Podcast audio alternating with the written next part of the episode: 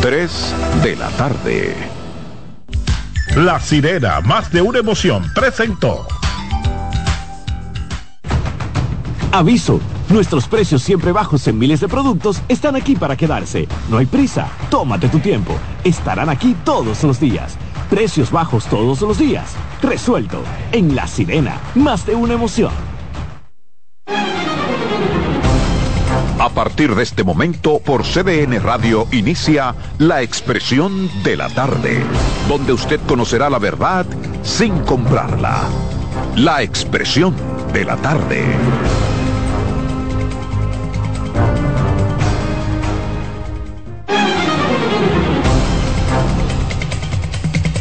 Bien, buenas tardes, buenas tardes República Dominicana, buenas tardes país, son las dos en las tres en punto.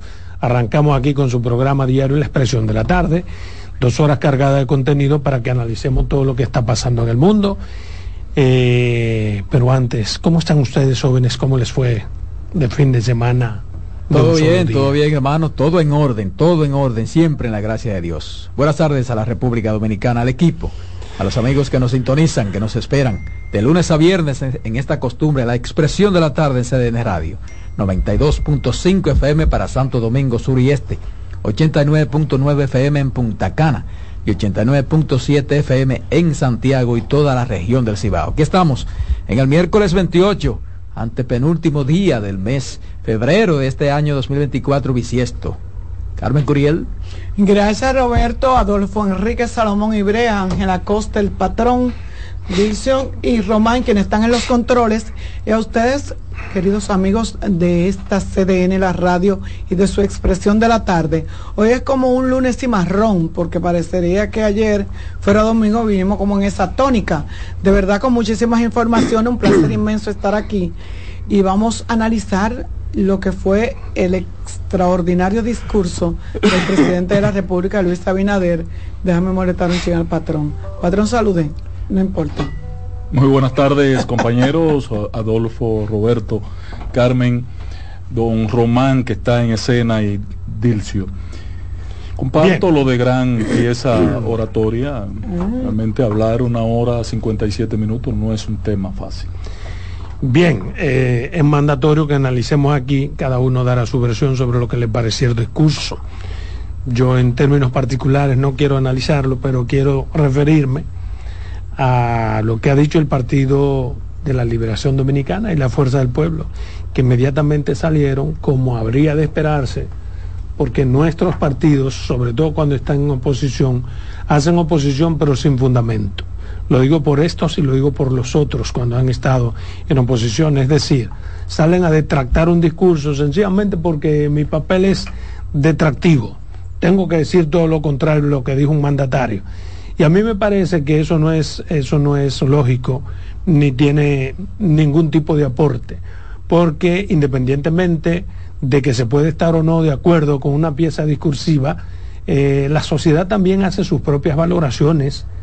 Los políticos creen que la gente se está llevando exclusivamente de ellos, y no es así.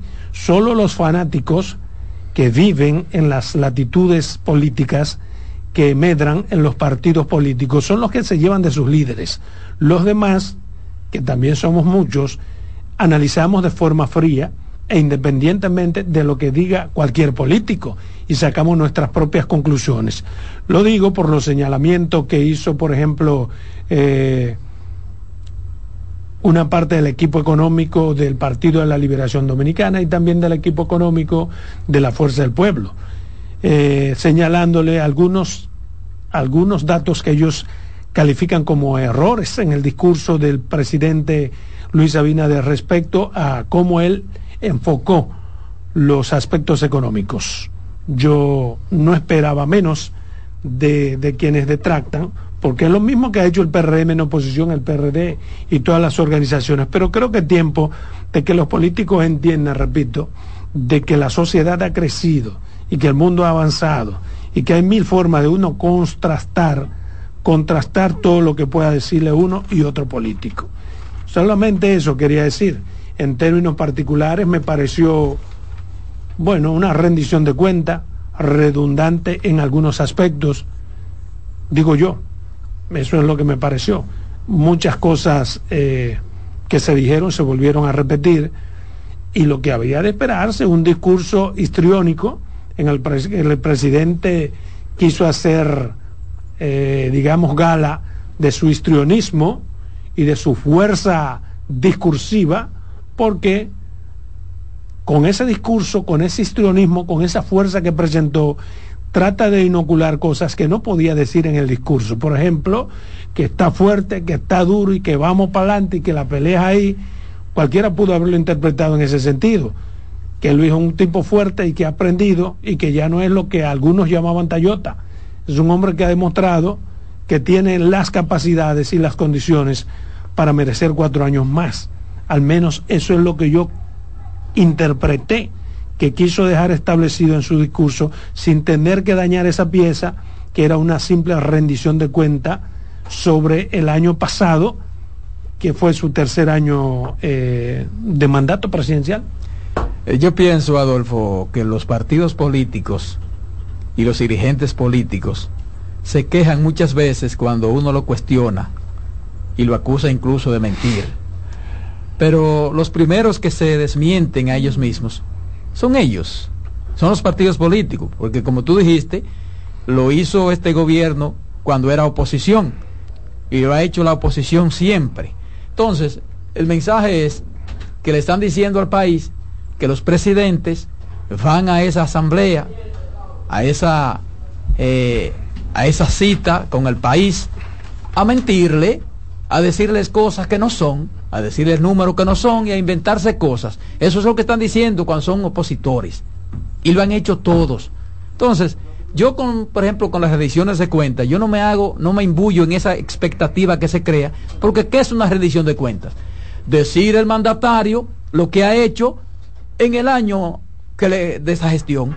Y yo dije aquí que el presidente no iba a hacer eso, el presidente iba a hacer un resumen de su gestión, que fue lo que hizo. un resumen de su gestión. Es así que se llama. Porque incluso una rendición de cuentas. Lo que te quiero decir es que lo que le respondía era un resumen del año de gestión él hizo resumen de, lo, de, la sugestión completa, vamos a estar claros, yo lo dije aquí.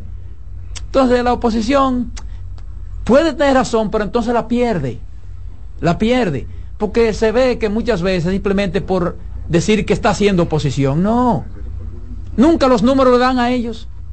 Y cuando hablo, estoy hablando de la oposición, no específicamente a, a los partidos que están hoy en oposición, a la oposición Nunca le dan los números. Cuando tú ves, por ejemplo... Nunca lo que dice el presidente es verdad. Cuando tú ves al, expresidente Fernández, un hombre que se le presume y se le asume de un hombre ser sosegado, tranquilo, con capacidad para responder sin alterarse, te das cuenta como que está perdiendo también el tino.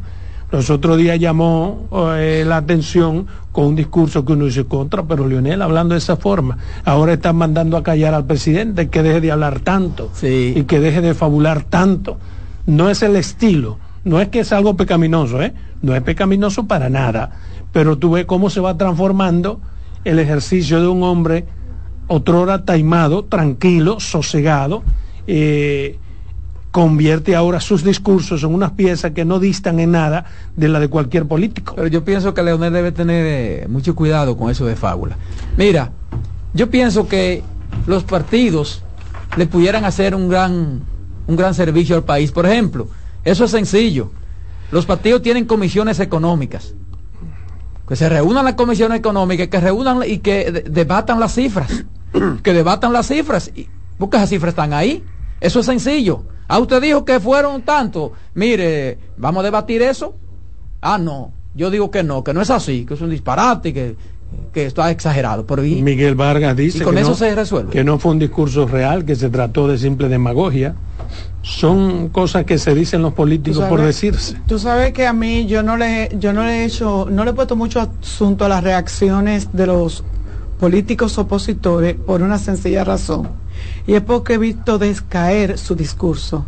Y entonces todos se basan que es el mismo que es mentira. No, antes antes hacían un esfuerzo siempre el mismo y lo analizaban no, pero hacía lo hizo el que está ahora en el gobierno no, Roberto, yo lo que quiero, lo que déjame terminar para que tú sepas de qué se trata. Lo que quiero decir es que antes hacían un esfuercito se esforzaban un poquito más, pensaban un poquito más y hacían una, una oposición, pero con ciertos datos, con cierto análisis frío, con cierto... Pero cuando yo oigo hablar de fábula, de que está lleno de mentira, o sea, para tú decirme que es mentira, tú tienes que tener la verdad. Entonces tú me tienes que decir, mira, eso es mentira, porque mira los datos aquí, no son 45, son 22. O sea, tú tienes que compararme una cosa con la otra, porque para lo que para ti es mentira, yo puedo creer que lo que él estaba diciendo ahí eran verdad. Pero además, Carmen, hay, había que comparar también el contexto de las cosas. Claro. Porque hay cosas, por ejemplo, hay, por ejemplo, cosas que tú la logras en un 50 y el otro la logra en un 40. Cuando hay que la logra en un 40, la hizo mejor porque se presentó una situación. Pero hay otra lógica que es una lógica económica que también ellos cierran y lo hacen a propósito. 30 mil pesos hace 10 años no es lo mismo que 30 mil pesos ahora. Para nada. No por la inflación que se le pueda atribuir al gobierno, sino para una inflación en cualquier parte del mundo. ¿Entiendes? Entonces decir, bueno, que en el pasado, que la vida era, la vida siempre va a ser más cara hasta que lleguemos a un tope. ¿Entiendes?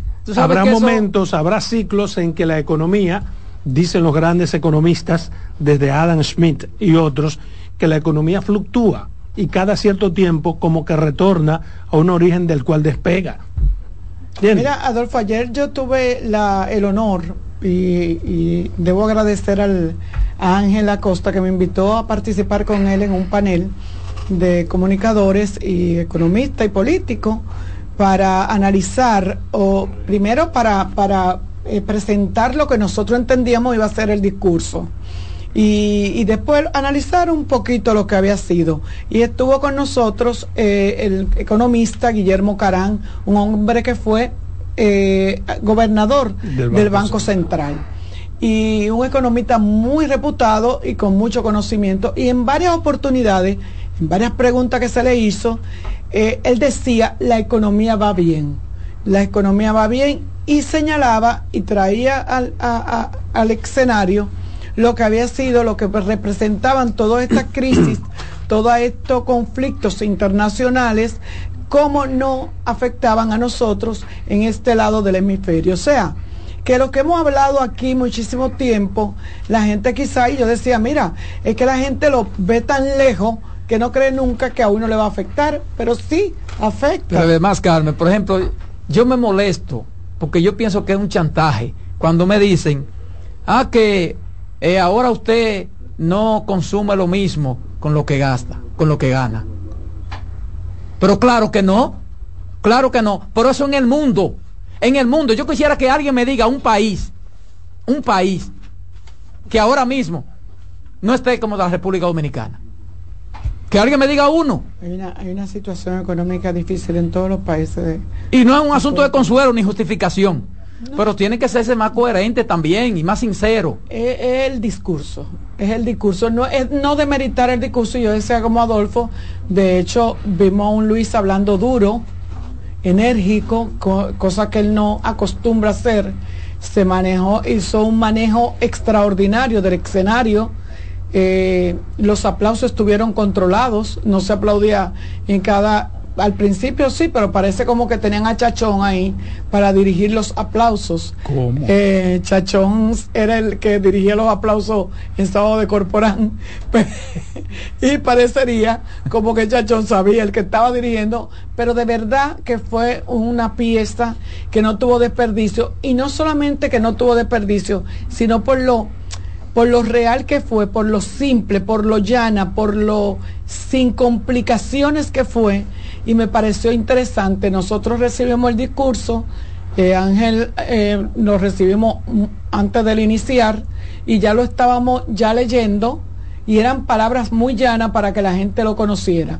Quizás yo tengo mi, y lo decía allá y lo, se lo di a Ángel fuera de récord, yo tengo mis, mis reservas con eso de llevar de que las personas que son eh, beneficiadas con los programas que hace el gobierno, como que eso a mí no me, eso a mí no me causa. Es un estilo, ¿quién lo impuso? Eso lo impuso, me dice estilo, Ese estilo es norteamericano, y lo trajo Lionel al escenario. pero, pero, lo había practicado Balaguer también. Había sí, sí. gente ahí Yo no me identifico mucho con eso tampoco. Yo creo como que eso es muy solemne. Como no, que porque además que eso libreteado. No, es que eso tiene que estar el que tiene que estar. Ese discurso es eh, yo no lo critico como politiquero, porque yo soy político. Y si a mí me tocara hacerlo, lo voy a hacer político. Para que esté claro. No lo critico en, en la crítica de los que le dicen que es un discurso político. Tendrá que serlo en cualquier escenario. Siempre lo hace. El texto constitucional dice que se hará una rendición de cuenta, la presentación de las memorias de la gestión del año anterior. ¿Verdad? 27 de febrero se hará una rendición de cuenta a la gestión del año anterior, que sería el 2023. Y el presidente dirigirá un mensaje a la nación. Ninguno ha cumplido con eso. Eso está escrito en la Constitución después de 2010 y recoge la historia de que a Balaguer se le cuestionaba, se le criticaba y no había nada que hacer, porque la Constitución le decía que haga un informe de su gestión, no que diera un mensaje. Ahora se le puso que además de, dar, de rendir la cuenta, diera un mensaje. Yo vi a Lionel muchas veces llevar, estando yo presente, los libros de cada ministerio y ponerlo encima de la mesa. Aquí estoy presentándole al Congreso la memoria. Y ahí lo dejaba la rendición de cuentas. De ahí para adelante era un discurso político. Ok, solo decía aquí están las memorias. Y de ahí para adelante un discurso político. Yo lo haría igual. Ahora bien, el presidente ayer estaba en una coyuntura interesante. Una coyuntura de un presidente en reelección. ¿Verdad? que tiene la oportunidad de ganar las elecciones y por cuanto dejar un mensaje a la nación positivo de propuestas y de proyectos para su próxima exposición, que es el 16 de agosto. Que no lo tienen siempre los presidentes, solamente cada ocho años tienen esa oportunidad. Entonces dejo el mensaje de cuál es mi visión de país para futuro para el 16 de agosto. No lo hago ahora. Se concentró en dos horas, señores, de exposición una hora y 57 minutos más o menos. Hora 57. Eh, donde él expresó eh, una rendición de cuentas como muy bien previó que debía ser eh, Roberto de su cuatrenio. Ahora, las estadísticas que el presidente dio, yo solo critico dos aspectos que, dos no tres, el tema económico, no creo que fue todo cierto lo que planteó no fue que, que, dijo mentira, no digo que dijo mentira, sino que le faltaron verdades de decir. En el caso de la, del tema educativo, tengo un serio cuestionamiento al tema educativo. Yo no me hubiese referido al tema educativo, porque si hay un fracaso en este gobierno, si hay un ministerio fracasado es el Ministerio de Educación en esta gestión y más en el año 2023, que fue un fracaso. Habló de libros, yo no me hubiese referido a libros no, no, no, no, no. Lo de los libros el año pasado es un maldito fracaso, el más vergonzoso de toda la historia. Pero les respeto eso. Ahorita me voy a referir al tema eléctrico, porque es un tema más amplio que él eh, esbozó, y ahí sí yo tengo cuestionamiento, a sus eh, conclusiones del éxito de su gestión en materia del sector eléctrico y minero. Porque solamente quiero apuntalar ahora dos cosas que me, con las que me identifico que planteó el presidente. Una, llevar ELISA. Ustedes saben qué es ELISA, ¿verdad? El, Instituto Superior de Agricultura. Que es un apéndice de Ucamaima. De Ucamaima en Santiago. que, que, es una, una, de las principales escuelas. Debía ser la de la UAS la principal escuela, pero para mí esa. Llevarla al sur del país, con varias extensiones. Esa universidad, instituto al sur del país. Me gusta la idea. Es una aspiración personal que yo tenía, que desde que conocí a Pedro Bretón, a Pedro Bretón, le, le veía demandando por qué al sur no se le producen condiciones para que los agricultores... No, pero al sur no al país, porque en el norte son las mejores tierras y está la mayor cantidad de, productores. Para mí pues debería ser pero, todo el país. hay una ausencia de agrónomos. ¿Tú sabes cuántos agrónomos están graduando en el país? Agrónomos. Pero una ausencia de, agrónomos en el país, no en el sur. Pero en el sur hay una ausencia en demasía. No, en el sur lo que hay uno, una gran cantidad de terrenos baldíos. Pero la producción nacional de aquí sale del norte, no del sur. Pero, pero hay que poner el sur a producir en esas tierras. Y el instituto, ELISA, viene a ser un gran eh, aliciente, un gran apoyo eh, en ese escenario. Lo segundo que el presidente planteó, que me gustó que lo importantizara, nadie le ha dado trascendencia, pero a mí me gustó, fue que se refirió al tema de la cultura de violencia del país. Le critico a Luis que refiriera que va a depositar un proyecto de ley para combatir la cultura de... ¿Eso se resuelve con una ley? No, no creo. No, no sé qué, qué contendría la ley, no me imagino cierro los ojos y ando buscando cómo... Porque la constitución establece, bueno. La violencia, la cultura de violencia es aquella que porque Adolfo me miró mal, le doy dos puñaladas. Que choqué, me rozó un vehículo y voy y le doy dos tiros. Que eh, la mujer mía eh, me fue infiel y voy y la mato. ¿cómo, se corrige una ley? No, no, eso es un trabajo eh, de educación, de formación, no, no necesariamente. Eh, eh, mira, eh, es que hay cosas que... Pero abordarlo el presidente, el tema de la cultura de la violencia, para mí resultó importante. Bueno, y lo hago mío. Para mí también. No mediante una ley, porque mediante una ley no se va a Una ley puede coadyuvar, aunque no determine, porque como tú dices, es un asunto cultural que tenemos y es ancestral. No viene desde ahora. La sociedad dominicana es violenta por eso siempre yo he abogado de que eh, a igualdad, pero a igualdad de, no castigo contra los hombres ni contra las mujeres, castigo a quien cometa violaciones. Correcto. Pero no tiene mucho que ver con la educación, sino con el comportamiento e y no tiene que ver con el nivel de, no no espérate no tiene que ver con el nivel de educación ah, no, no. sino con el comportamiento ciudadano y con la forma de crianza. No, que nos te digo que no tiene que ver con la educación porque conozco mucha gente que es violenta incluso yo no soy tan simple eh, y hemos sido educados en varios niveles. Pero cuando me refiero a educación y no tiene que ver con la casa porque algunos provenimos de hogares en los que nunca se predicó la violencia de manera generalizada. Si la aprendes en la calle o... Exacto, una sociedad que te predispone que para tú desarrollar, para tú competir, tú tienes que ponerte, por ejemplo, lo que veníamos de los campos, para permanecer en esa UAS, teníamos que volvernos, ¿tú entiendes? Con el mismo tigueraje de lo que eran de tú haces una fila aquí, Tú haces una fila aquí si tú eres muy decente y educado. Se te mete el ¿Por qué, yo, ¿Por qué yo importanticé ese tema? Porque la verdad que ah, para mí es traumático ver cuando yo estoy entrando a la ciudad los domingos en la tarde ¿Por qué en la autopista Duarte ahí a la entrada a Pedro Brán se forman cuatro y cinco carriles en un? Porque sí, porque ellos dijeron que No, porque hay un tipo que es el que más duro mea. Y entonces ese que más duro mea dice, vamos a meter por aquí. pero ese no, no aparece una autoridad que ponga en orden nada. Aparece autoridad, pero esa autoridad tampoco tiene autoridad. Por eso que yo te he dicho, Roma no llegó a ser lo que es simplemente con disciplina, eh, con disciplina sino es con el, la ejecución de lo que dice la ley. La aplicación el imperio de la ley. No es verdad que los chinos son mucho más eh, capaces, no es que hay un orden. No, y hay un imperio, disciplina porque, porque nacieron con ella. Cuando los chinos comenzaron a, a desarrollarse de manera extrema, bueno, cuando China dijo, este es el tipo de país que queremos y hacia allá vamos. Cuatro de los que no creían en el sistema decidieron robar y los fusilaron en plaza pública. Después fusilaron dos más, después fue uno y ahora esporádicamente al que se equivoca. ¿Entiendes? Porque la gente va viendo que hay un régimen de consecuencias y esas cosas sí funcionan. Estados Unidos no es verdad que sus jóvenes son más preparados que los nuestros. es un régimen de consecuencias. Por ejemplo, tú, tú ves a mucha gente aquí hablando y no saben el país que quieren. Ah, no, claro. No saben, porque aquí hay gente que habla solamente cuando se le afecta a ellos un interés particular, pero no saben el país que quieren. Pero, pero saludo esas dos actividades, la, lo de la ISA en la región sur del país, más que la UAS en la región sur del país eh, importantísimo ISA y eh, que iniciemos una cultura de combatir un proyecto para eso no lo inicia ningún gobierno. la comienza a cambiar eso en tu casa yo en la mía y así. Vámonos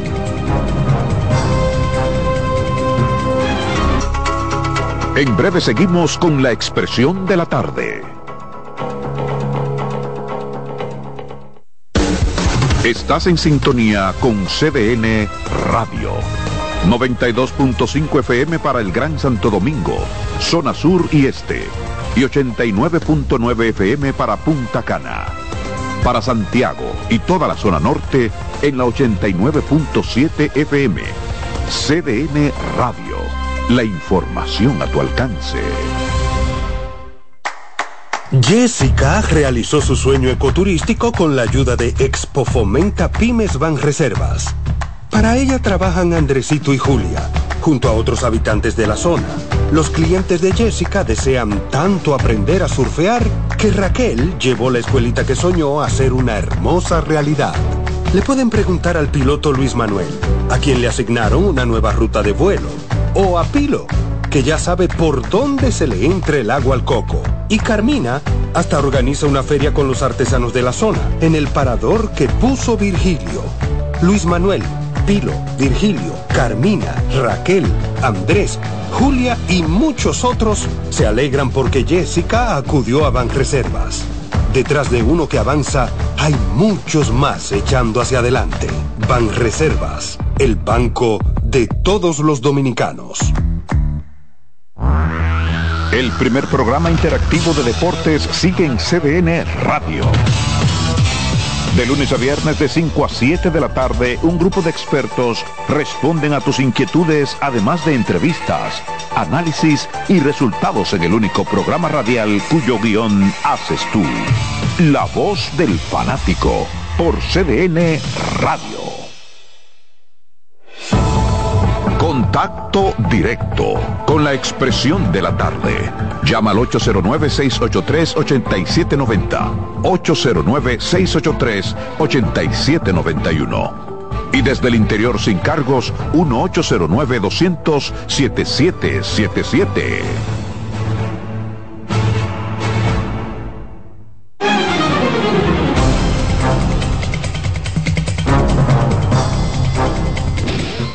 Bien, continuamos aquí con su programa La Expresión de la Tarde. Yo tengo dos temitas que quiero compartir con ustedes. El primero, de manera natural, tengo que tratarlo, está relacionado con un tema que toqué el lunes, primer día de esta semana. ¿A qué me refiero? Bueno, la clarinada que había dado la magistrada Analí Florimón respecto de que es perseguida, ultrajada por personas que se supone corresponden al Ministerio Público y dejó en entredicho o dejó en entrever que hay estamentos eh, que han sido también débiles. Entendí yo de manera particular que probablemente se refiere a la Suprema Corte de Justicia. ¿Por qué? Porque permiten ese tipo de cosas sucedan, que cambian los jueces y muchas cosas de esa naturaleza. Bueno, pues como había de esperarse, alguien con una voz autorizada eh, se refirió a este tema, aunque dice que no quiere hablar del tema, es la magistrada Miriam Germán Brito, que parece que de tanto escuchar el tema ha decidido fijar posición y ha fijado posición de una forma, digamos, dual, porque fija posición y no fija posición. ¿Y por qué fija posición y no fija posición? Porque ella dice lo que en términos personales entiende, pero dice además eh, que es a otros estamentos a quienes les corresponde firmar una, una posición diferente y tiene razón. Tiene razón a partir de que ella es la directora del Ministerio Público. Consecuentemente, si las acciones de la señora Analí Florimón son contra el Ministerio Público, eh, y quien tiene que ver con los jueces en la Suprema Corte de Justicia, se supone que tiene que que fijar posición el Ministerio Público. Pero si hay una persecución, Miriam podría investigar.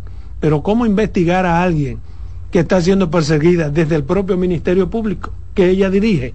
Es un tanto engorroso.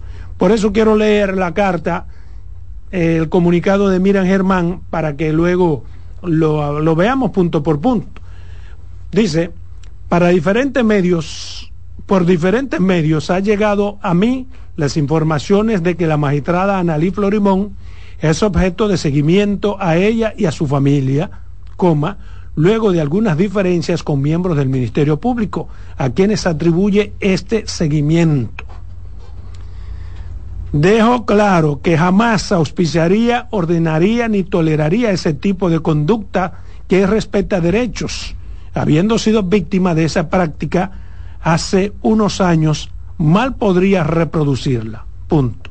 Por tanto, he ordenado una investigación al respecto que debe reunir profundidad y equilibrio.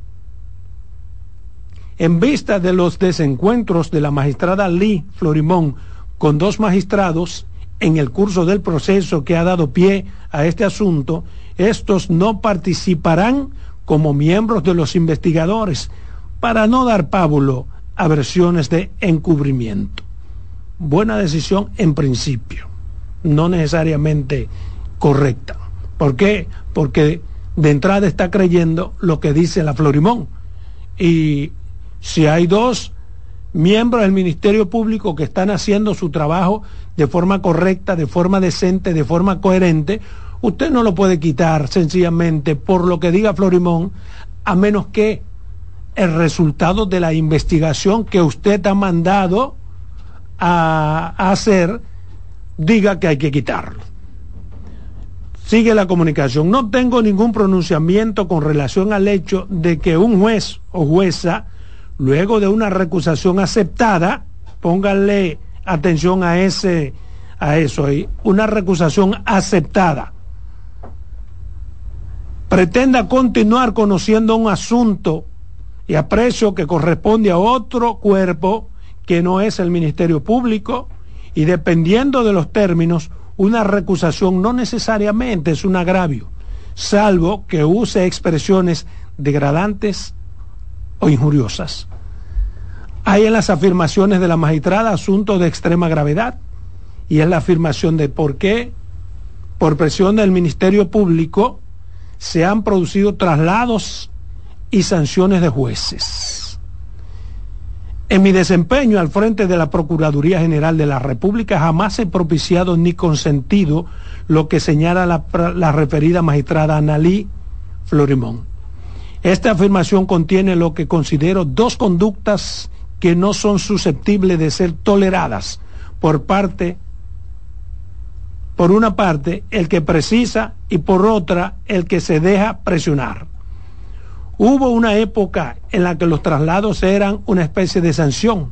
Este aspecto ya ha sido objeto de regulamiento para evitar ese abuso hace años se produjo un deleznable proceder en contra de la magistrada Rosana Vázquez y Elka Reyes al respecto, en un acto público censuré este proceder. Por tanto, mal podría yo auspiciar el retorno de esta práctica. Esperemos que la denunciante, si lo cree pertinente, aporte los elementos que pueda poseer con relación a su denuncia. De todas formas, la investigación va con las características que mencioné antes. Miriam está diciendo aquí algo que nosotros decíamos el lunes, que, que es grave lo que ha dicho la magistrada Florimón, que tiene que ser investigada hasta las últimas consecuencias. Pero Miriam dice más, va a ser una investigación. ¿Sería creíble la investigación que pueda iniciar la Procuraduría General de la República cuando la acusación de la magistrada Florimón va directamente a la cabeza de la Procuraduría General de la República. Y digo directamente porque el Ministerio Público es un solo e indivisible. O sea, Miriam no puede ser Miriam para unas cosas y para otras no ser Miriam. Va dirigida al Ministerio Público de manera directa y la cabeza del Ministerio Público es Miriam Germán. Consecuentemente, debe tener una posición más determinante en cuanto a que esa práctica en su gestión son inaceptables y que son imposibles. Pero no lo podrá decir Miriam, porque no es la primera gente que dice que desde el Ministerio Público recibe presiones y ciertamente es un método antiquísimo que todavía persiste presiones del Ministerio Público, no solamente a, a personas acusadas y a jueces, sino también hasta abogados que le son contrarios al Ministerio Público. Antes era una práctica que redituaba grandes beneficios porque el Ministerio Público hasta los jueces le temían. ¿Por qué? Porque desacreditaban a los jueces y como el Ministerio Público puede hablar todos los días de lo que le dé la gana, un juez no puede defenderse de las acusaciones o imputaciones que públicamente le haga el Ministerio Público sin que éste pueda contrarrestarle. ¿Por qué? Porque el juez no puede hablar, se le está impedido o se le estaba impedido y el juez habla por sentencia y el juez no puede igualarse a lo que diga el Ministerio Público. Consecuentemente, con expedientes que eran mal fundados, carentes de valor y de pruebas suficientes, desde el Ministerio Público se les acusaba de una forma asquerosa y burda a muchos jueces que luego tenían que dictaminar en base a, lo que les fue presentado, pero tenían que dictaminar en contra del Ministerio Público porque el expediente carecía de fundamento y de pruebas suficientes como para que el veredicto sea lo que se supone quería el Ministerio Público. Pero en todo eso había una tratativa. Ese ministerio que detractaba al juez era el mismo ministerio que mandaba un expediente sin fuerzas y luego se caía se caía el expediente, pero acusaban a los jueces. Y aun cuando pudo haber pasado con algunos jueces, no necesariamente esa práctica es de los jueces. Los jueces son los terceros imparciales. Consecuentemente no pueden meterse en la práctica del Ministerio Público versus las partes, sino que en su momento le llega un expediente y ellos de manera de manera justa, correcta, más allá de cualquier duda razonable, tienen que dilucidar y evacuar sentencias. Entonces Miriam dice que investigará. Me parece que no puede ser muy auspiciosa esa investigación. Repito, no me parece correcto que haya quitado del proceso a los dos que dice la Florimón, porque de entrada le está dando aquiescencia y fuerza a lo que dice Florimón. Hay versiones Recuerden que nosotros fuimos bastante equilibrados el lunes cuando hablamos de este tema, pero resulta que uno tiene otras versiones que hacen a uno ver que la magistrada Florimón no tiene absolutamente ningún tipo de razón respecto a cosas que hizo. Miriam la menciona de forma tangencial cuando dice que ella subió a estrado habiendo sido recusada. Cuando un juez es recusado y es aceptada la recusación, ipso factamente tiene que dejar todo lo concerniente al caso del cual fue recusado, pues habiendo estado recusada, tres días después la Florimón continuó con ese expediente. No, eso es un error, eso es una falta que cuando se vaya a investigar, sin miedo a los medios de comunicación, los investigadores, en este caso, la Suprema Corte de Justicia, y las instancias de la Suprema Corte de Justicia que están para investigar eso tendrán que decirle a este país, más allá de cualquier duda razonable, por qué razón van a sancionar a esa jueza Florimón, que dicho sea de paso, me dicen que es una jueza muy correcta, que es una jueza que tiene vasto conocimiento, pero en este caso obró mal, obró mal porque si usted es recusada y usted conoce la recusación, usted no puede continuar el caso, usted no puede continuarlo e hizo algunas cosas sabiéndose recusada.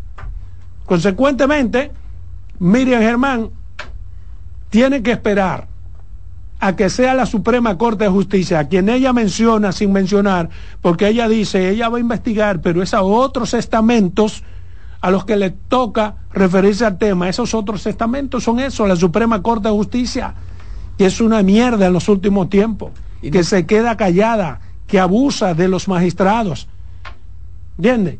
Que hace evaluaciones para nada, que las malutiliza, que hace ascensos de forma unilateral y de forma abusiva, sin tomar en cuenta el escalafón, el tiempo, sin tomar en cuenta las notas, sin tomar en cuenta todo lo que hay que tomar para usted decidir entre dos jueces que no es que necesitan, sino que les corresponde un ascenso o una, un traslado o lo que sea. Y de eso hay muchísimos casos, muchísimos casos. Entonces eso tiene que cambiar. Y yo espero que la Suprema Corte de Justicia se involucre de manera directa, que dé la cara, porque casi nunca la da.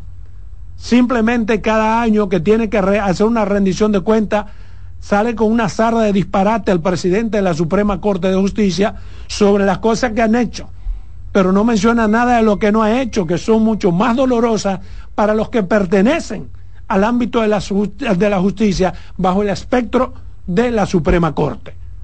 Entonces, dice Miriam que son otros los que tienen que hacer ese pronunciamiento.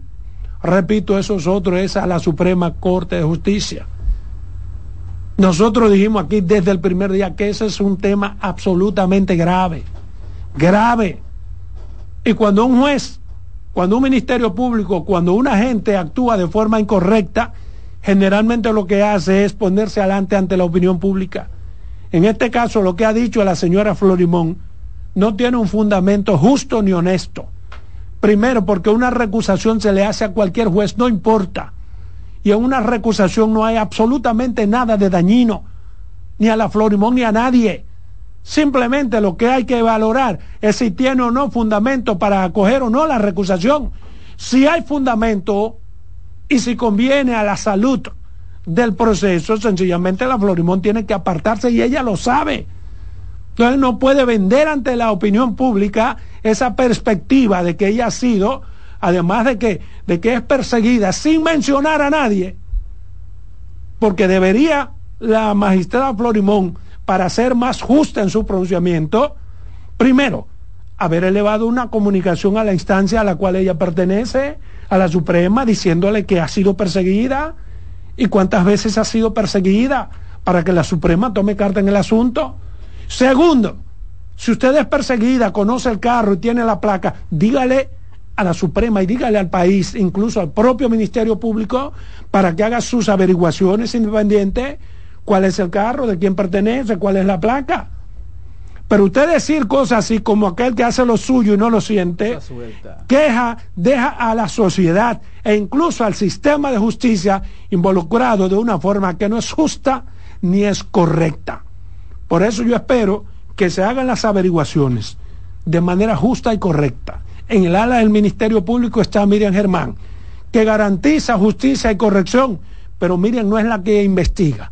Por eso muchas cosas ciertamente se hacen desde el Ministerio Público, pero Miriam ni la sabe. Porque no es verdad que Miriam tiene el control de Jenny, ni lo tiene de Camacho, ni lo tiene del que puso ahora Jenny Frías, ni lo tiene de la mayoría de los que están ahí. Miriam podrá hacer lo que ella es, una, jueza proba, correcta, justa, con todas las capacidades, más 20 capacidades, pero no tiene el control absoluto de los demás. Por tanto, no puede hablar en nombre del Ministerio Público como debería. Pero bien, que haga su averiguación y a la Suprema Corte de Justicia, que por alguna vez en su vida tenga carácter e inicien sin pedimento público las averiguaciones que les corresponde y a la magistrada Florimón que le pidan de manera directa quién le está persiguiendo, cuál es el número del que le están llamando, a qué familiar de ella le han perseguido, en qué consiste esa persecución, placa del vehículo que le persigue y todos esos elementos para que todos ganemos y nadie pierda. Quería decir eso porque me parece que aun cuando este caso llena de mierda al Ministerio Público y a la propia Suprema Corte de Justicia, se le está haciendo como caso omiso. Se le lo están dejando como para que, para que, como aquí todo pasa en una semana, pasa una semana y ya se cayó el caso. Sí, eso puede pasar, señor Suprema Corte de Justicia.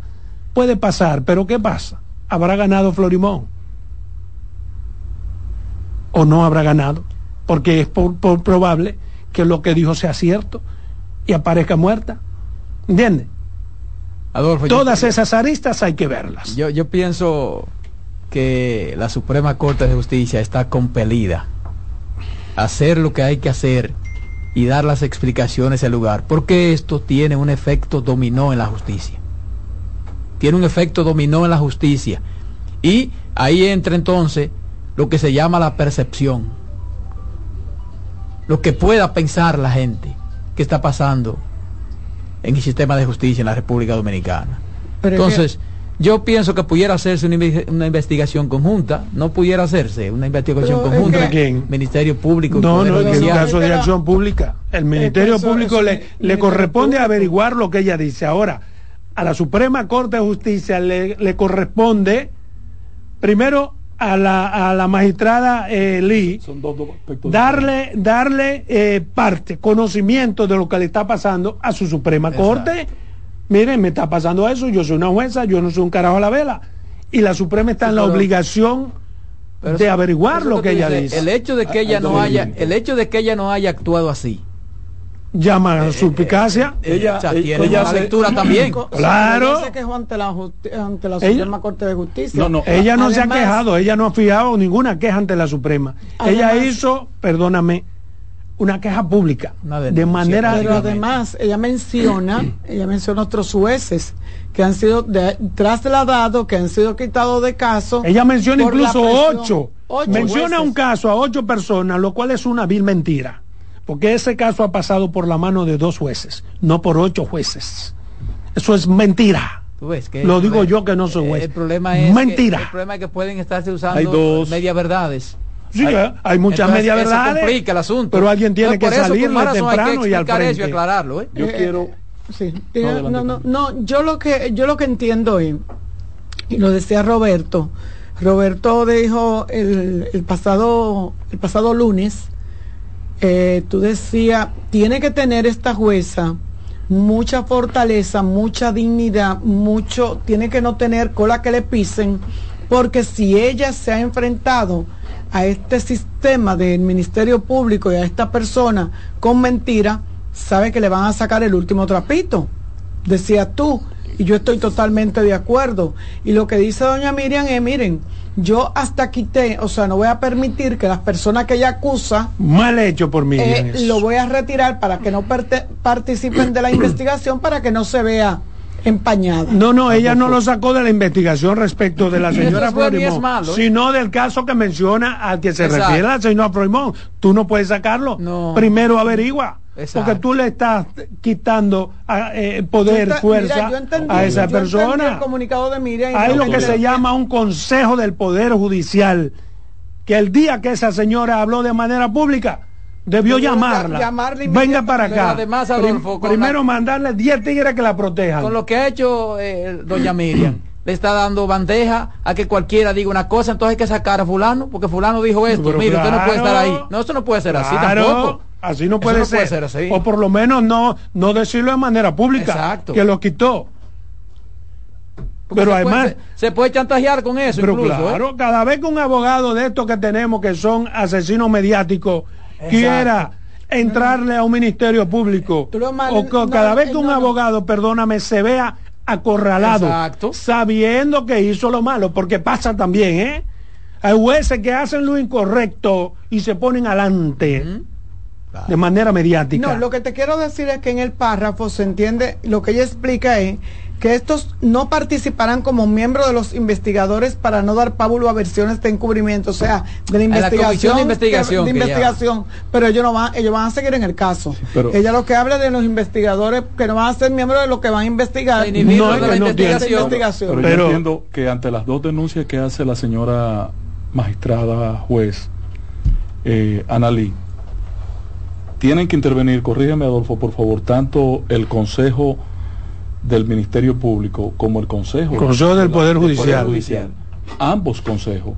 Porque hay dos denuncias. Sí, pero de manera independiente. Porque una cosa es el Ministerio Público, que tiene que ver, perdóname, con la garantía de la sociedad el Ministerio Público. El Consejo del Poder Judicial investiga lo que corresponde a los jueces. Hay dos denuncias. A los jueces. Hay, hay dos denuncias que van en, en, direcciones eh, no coincidentes. Una es el proceso de persecución a ella y a su familia desde el conflicto que se da en el juicio, porque, hay, que poner, hay que poner en contexto cuál es el problema. Es un Perfecto. En ese aspecto el Ministerio Público sí puede entrar. ¿Por qué? Porque está la, la, seguridad de ella y su familia. y porque es un asunto de acción pública. el Ministerio Público está haciendo uso de poder para perseguir a un juez no uso de poder porque, no podemos dar por hecho. en sus demandas.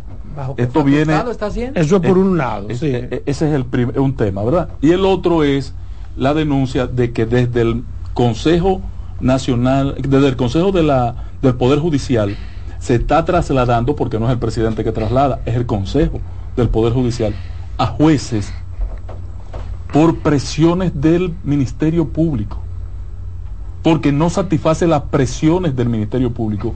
El, la, Suprema Corte de Justicia tiene que darle una respuesta contundente a eso. Pero claro. No basta con toda la historia, la satisfacción de los jueces con su con el liderazgo del Poder Judicial en esta en este momento. Y Miriam, y Miriam dar una respuesta también más contundente, porque repito, es probable, porque se hacía antes y quedan remoras es probable que Miriam no haga eso jamás por su historia.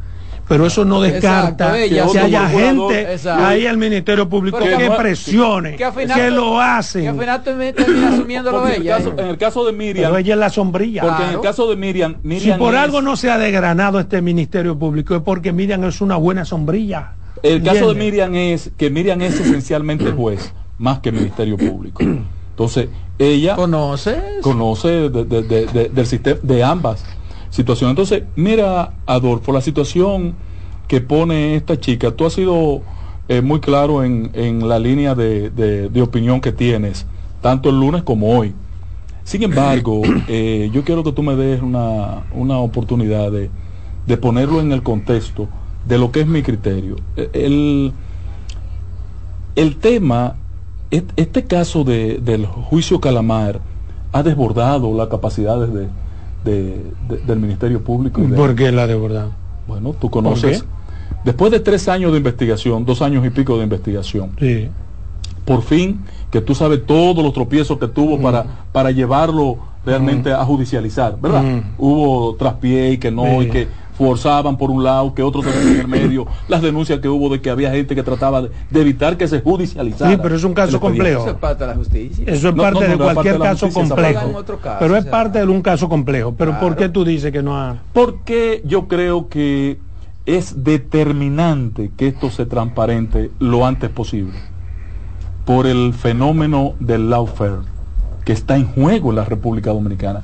Este caso, e, ese, esa, esa denuncia de esta muchacha viene dada en función de que el Ministerio Público le ha pedido a, a ella que le dé cuatro meses más de, plazo. Sí, pero eso no importa. El Ministerio Público, y lo he dicho aquí en 700 veces, puede pedir, puede pedir, sí, pero... termina. En, mi, análisis de mm, ingeniero, termina, está bien, termina. Eh, porque al final que mi turno. El, sí, sí, el, ministerio público no porque aprender que quiero del, jurista. no me acabe el, turno. el ministerio público no encontró satisfacción. Impugna a la juez la, la, la la somete ante al tribunal de apelación para que la, de, la descarte como juez de, la instrucción. Y al final lo que procura el Ministerio Público es ganar tiempo para poder producir una acusación. Hasta transcurrido ya dos meses. Bien. De los cuatro que aspiraba el juez que la juez le había negado. Entonces, ¿qué hay detrás de todo esto? Voy yo. No está pasando nada extraño. Ah, no está pasando No, ¿por qué? Porque todo eso está dentro de los plazos. Claro todo está dentro de los planos, no hay nada fuera no se ha violado nada. Pero no, le, único, no le dieron al Ministerio Público los cuatro meses que pedía, pero los tiene. No, no, pero está bien, pero hay formas jurídicas que así lo, lo mandan o que se pueden atacar dentro del ámbito de la justicia. El Ministerio Público, yo te he dicho aquí en varias ocasiones, puede pedir lo que le dé su maldita gana. Ahora el juez independiente es el que determina si lo que pide exactamente es el, que determina si esos pedimentos lo tira por, por el sanitario o no. Porque el Ministerio Público, aquí los jueces no pueden hacer ni tienen que hacer lo que es el Ministerio Público, sino lo que dicen las pruebas y lo que dice el Código Procesal Penal, que es el que establece los plazos, la forma. Tres años es normal en cualquiera. Porque aquí un juicio está pautado, según el Código Procesal Penal, para cuatro, años, y seis meses. Consecuentemente están en plazos. Hay un aderezo, Adolfo, a esa situación de la denuncia de esta chica de del traslado de los jueces cuando no satisfacen al Ministerio Público. O el aderezo es que ella debió decirlo y por eso, perdón, a mi modo de ver, se adelantó. Hay una Se adelantó, perdóneme, pero acá es mi tema de por Dios. No, para, para Dios mío. Eh, ella se adelantó porque cometió una franca violación que debe ser castigada y ella lo sabe y por eso se hizo víctima. ¿Cuál es la violación? Subir a estrado sabiendo que estaba ya recusada. Pero claro que la descalifica. Pero, si solamente habla ella, nos quedamos con la versión de ella. Esta, ¿Entiendes? Esta situación que que no ha permitido ni siquiera que se lea la sentencia de ella, ¿eh? porque todo este retraso es para que ella no es que no ha permitido, es que hay plazo. Tú, es que cuando tú dices no ha permitido, es como que hay una mano oculta que está impidiendo las cosas. Y, entonces... Eso tiene sus su plazos y entonces, sus formalidades. al aderezo que me refiero es que no solamente es que han sido trasladados jueces para ser castigados, sino que a jueces que han sido complacientes con el poder se le ha premiado Entonces, esa parte del Poder Judicial tiene que superarse. Pero eso es lo que dije, eso es lo que dije. Pero todavía hay rémoras. Recuerda que ese presidente de la Suprema Corte de Justicia es una quinta columna del Partido de la Liberación Dominicana. Es un hombre del Comité Central y fue puesto allí para garantizar intereses políticos particulares. Es un hombre de la cercanía, del entorno del comité político. Consecuentemente se la está jugando. Se le está jugando tan bien ese señor que ha hecho un maldito crossover que yo creo que Luis Abinader va a terminar dejándolo porque ha hecho un crossover perfecto. Coño, y se ha vuelto potable, aceptable. Yo creo, que, y que todo lo que él decía y la razón por. Bueno, está bien, esa es tu opinión. Por toda la razón por lo que decían que no debería estar ahí, ahora están legitimadas. Pero bien, lo dejo estar ahí porque tengo otro temita de manera breve. Mi segundo tema, sí, si tú quieres conseguir, seguimos, pero déjame terminar otro tema, porque después tú me dices, tú sí hablas. Mira, el otro tema mío está relacionado con una con una información, con algo que escuché hoy al señor director de migración, que me dio risa y me llamó la atención. Ha dicho el director general de migración que por primera vez en la historia de la República Dominicana, este país ha devuelto 7 mil haitianos en un mes. Dios mierda, y esas son cosas que se le dice, así se les retrujan a la gente. Lo primero que a cualquiera que tú le digas que se han devuelto 7 mil, te dice, coño, y eso, pues quitemos a migración. Porque con la cantidad, las toneladas de haitianos que hay aquí por nuestras calles, en nuestras narices, en las esquinas, es como para que diario, diario, la deportación sea más que de 7 mil. Y él habla de una deportación extraordinaria, histórica, de 7 mil al mes. Pero está bien, Está bien, que sigan con eso. Yo solamente quisiera saber si esa gran cantidad de haitianos, que son más de 7 mil a la semana, que son llevados al centro vacacional de Jaina, si se paró la maldita práctica del soborno, de quitarle cualquier cantidad de dinero que posean arriba, arriba y mandarlos a las calles. Esa es una de las cosas que deberíamos erradicar para siempre. Y ya ha habido que cambiar uno, dos, tres, cuatro coroneles porque esa práctica sigue intacta. Eso es mejor que deportar, porque no tienen que usar combustible, porque no hay que hacer nada. Las mismas camionas, en vez de llevar la frontera por Pedernal o Montecristi, usted la trae el vacacional de Jaina, lo entra a las 6 de la tarde. A las 9 usted tiene dos tigres ahí, cobrándole a todo lo que tengan para dejarlo ir de la casa. La mitad más uno de ellos ceden a esa petición. Entonces eso, además de que es infrahumano, además de que es una maldita e inaceptable corrupción, yo no sé cómo más calificarle. Y son de las cosas que tenemos que erradicar. Hábleme de eso, señor director de migración, alguna vez en su vida. Garantíceme que usted ha radicado, ha erradicado de la faz del sistema migratorio esa práctica deslesnable para todos. Roberto, eh, no, te vayas, no te vayas. Sí, estamos aquí, estamos en el te puedo agregar ahí. Agrégalo te de tu gana. primero, eh, recuerden que el presidente no hizo referencia al tema migratorio. Tenía que salir este hombre a resaltar su labor. Sin embargo, sin embargo, él no ha dicho cuánto entran, porque que ellos capturen no, cuánto entran no te lo va a decir nadie ah, porque no hay control no, hay forma de tú saber. por 4 por 5 no ah, multiplícalo por lo que tú quieras pero no hay forma de decirte cuántos ilegales entran porque sería como decir que, que usted permite la ilegalidad y cómo y cómo lo saca no es que entran. Sí pero que no se puede cuantificar. mira, mira Adolfo yo estoy de acuerdo contigo. Hay, hay informaciones que no se dan. Hmm. una porque tú pones en entredicho, entredicho la seguridad fronteriza los, las instituciones que están a, cargo de velar porque estos, estos nacionales haitianos no entren al país, lo que nos está diciendo es que lo están dejando llegar y que ustedes lo están devolviendo. Pero más que lo que dice el señor, ¿cómo es el nombre de él que es muy feo? Venancio. Venancio.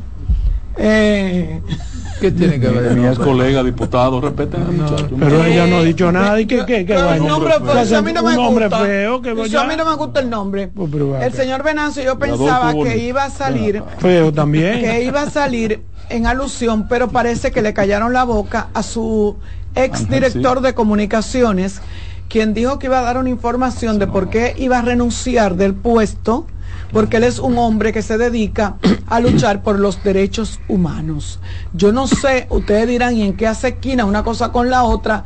Pero yo que me presto de ver la cosa como, como el vaso medio, medio lleno y a veces lo veo medio vacío, y me han acusado aquí hasta de abogada del diablo, yo decía, pero ¿qué tendría que decir Nelson Gutiérrez?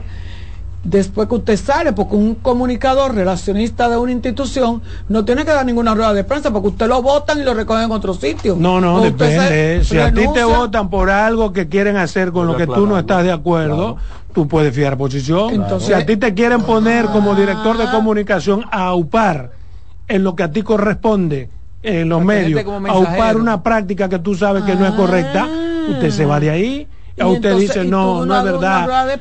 si usted ve que los haitianos le entran a palo, lo maltratan y se hace todo diferente a como dice el librito, y usted no está conteste con eso, usted se va. Usted ve que tú estás mirando lo mismo que yo. que Nelson viene de ese editorial. Eso, y él lo dijo, él dijo, me voy y voy a dar unas informaciones porque lo mío es luchar contra los derechos humanos. Pero lo malo es que no la ha dado. el día que se iba no la ha dado. No ha dado la, la, información y a mí eso, pero yo estoy a la espera de que él la dé, de que por qué se fue y hizo alusión de que él es un hombre que lucha por los derechos. Él ha dejado que la gente le dé la lectura y tampoco puede ser así. Entonces, pero tú puedes colegir, si él es el director de comunicación, se va de migración porque lucha por los derechos humanos es casi, oh, casi seguro. que es que él ve que ahí se, están violando los derechos humanos. No, yo creo que era yo que la mera pensaba. No, pero, vámonos a comerciales.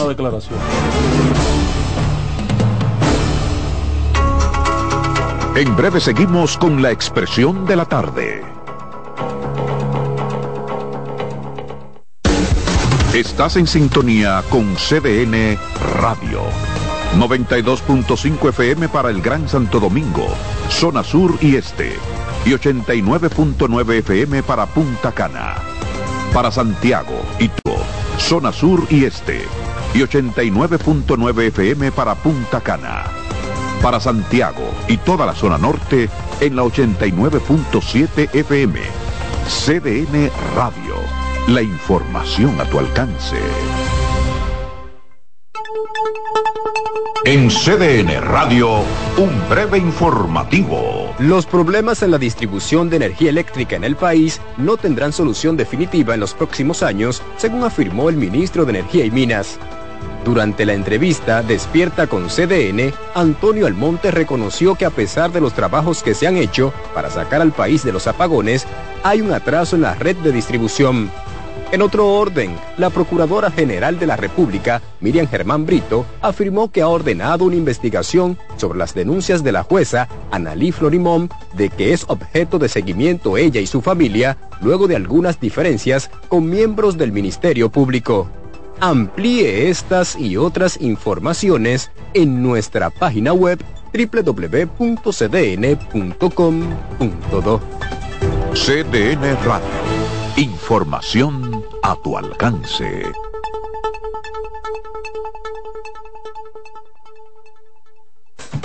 Disfruta cada mañana de un verdadero matutino deportivo. Jansen Pujols, Satoshi Terrero. Eh, hay un, elemento de competencia. Fácilmente que hace un desorden aquí. Te traen los resultados, análisis y pronósticos deportivos, así como interesantes entrevistas con nuestros peloteros destacados en las grandes ligas y personajes ligados al mundo deportivo nacional e internacional. Mañana Deportiva, de lunes a viernes, de 7 a 9 de la mañana, por CDN Radio.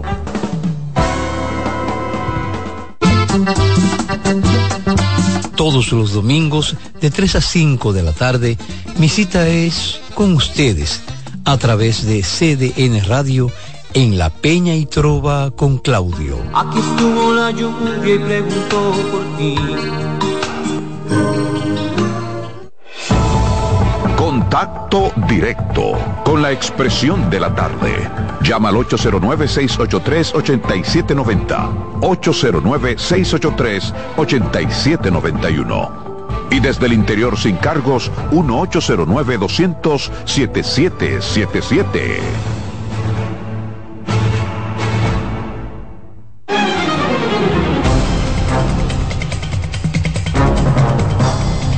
Bien, continuamos aquí en su programa La Expresión de la Tarde con el 809-683-8790 y el 809-683-8791. Usted contacta con nosotros. Es el turno de Roberto, pero tienes una llamada. Buenas. Saludos. Mira, respecto a ese tema del, del que dice que renunció de migración, él no está renunciando específicamente por eso, él está renunciando porque está nombrado interino en el FEDA. ¿En dónde? No, es un disparate suyo. Eso le corresponde a él decir por qué renunció con no, no usted. Pero está haciendo conjetura. Si fuera porque está interino en, el FEDA o donde sea, no dice que va a renunciar, sencillamente se va. Buenas tardes. Buenas tardes. ¿Cómo están? Mira, eh, tú sabes que respecto al tema que tú estabas hablando de de la, de la justicia y del tema este de la jueza.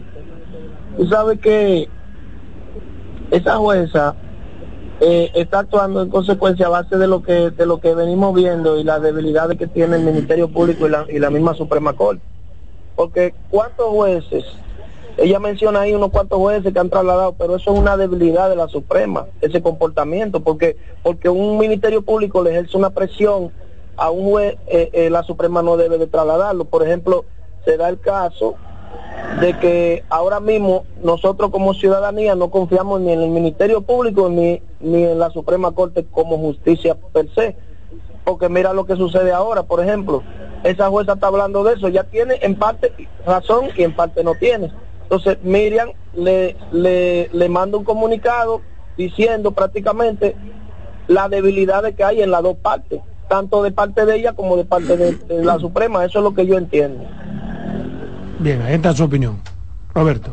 Muchas gracias, compañeros. Gracias, como siempre, a los amigos que nos sintonizan y que además participan con nosotros a través de la vía telefónica.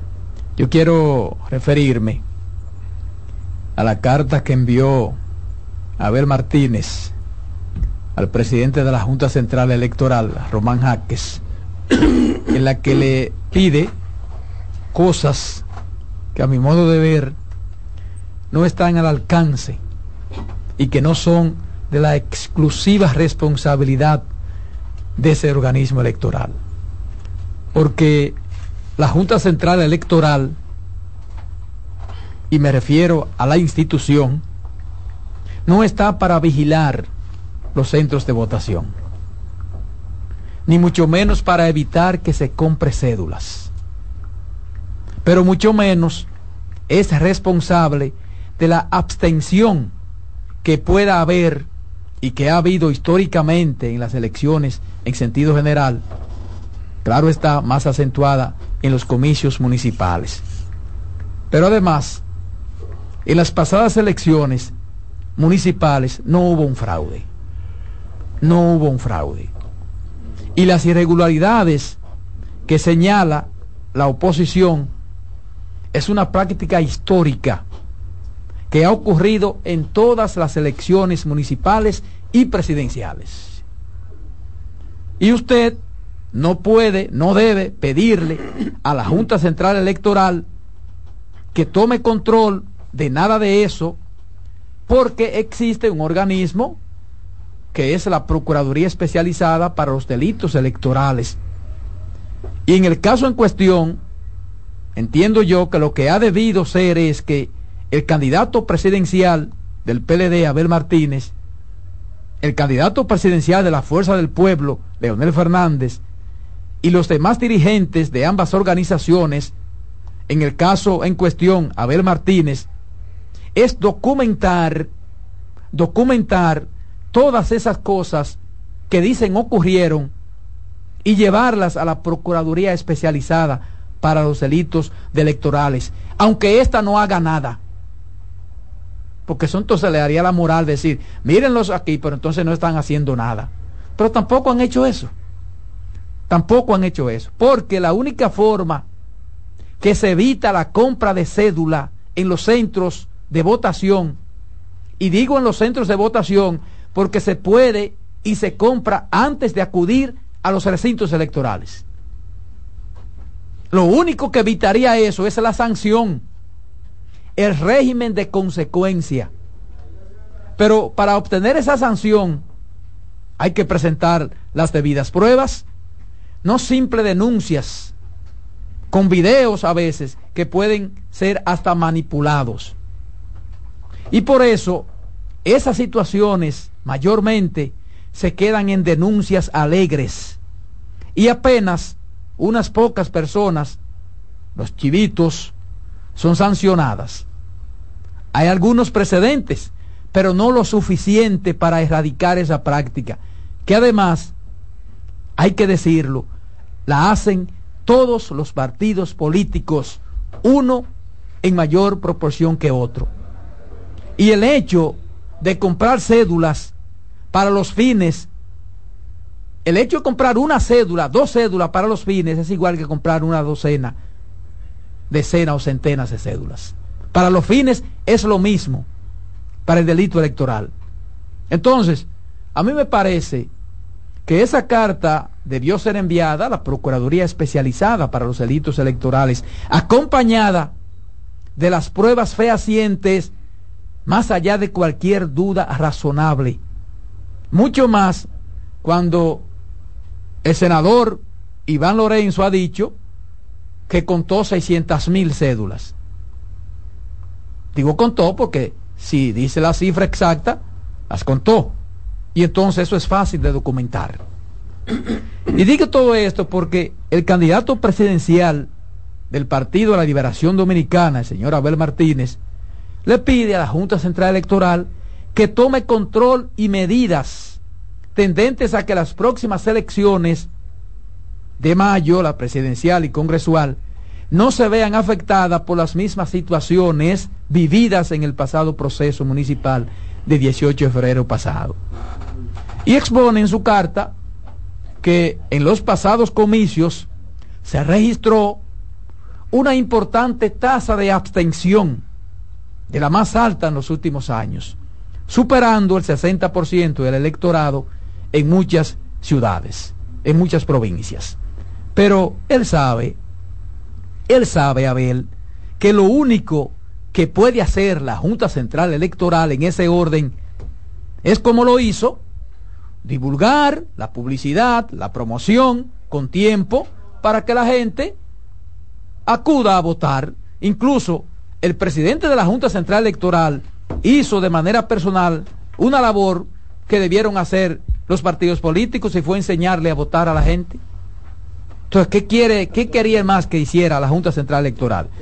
Sin embargo, dice Abel en su carta, para mí una especie de contradicción, que ese fenómeno, ese fenómeno de la abstención no puede ignorarse y que requiere de la atención inmediata por parte de todos los actores involucrados en el proceso electoral. Entonces, eso no es un asunto que hay que pedírselo a la Junta Central Electoral. Es una responsabilidad de los partidos políticos también. La abstención, sobre todo la abstención. Y la pregunta es, ¿ustedes los partidos políticos lo hicieron? ¿Hicieron lo que tenían que hacer para que la gente fuera a votar?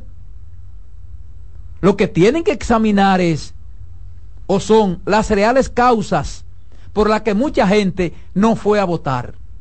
Por ejemplo, yo les puedo mencionar con nombres y apellidos por lo menos 10 personas que votarían por el Partido Revolucionario Moderno y el domingo no fueron a votar. Entonces, ustedes quieren confundir con el cuento de que las abstenciones eran votos de la oposición. Mentira del diablo.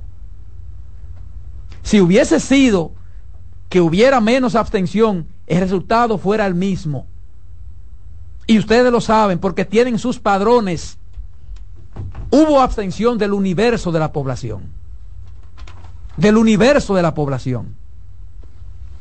Dice Abraham Martínez que la Junta Central Electoral debe iniciar de inmediato una campaña que invite a la candidatura, a la ciudadanía a participar en las elecciones presidenciales y congresuales, educándola sobre el procedimiento y la importancia de su participación para la democracia.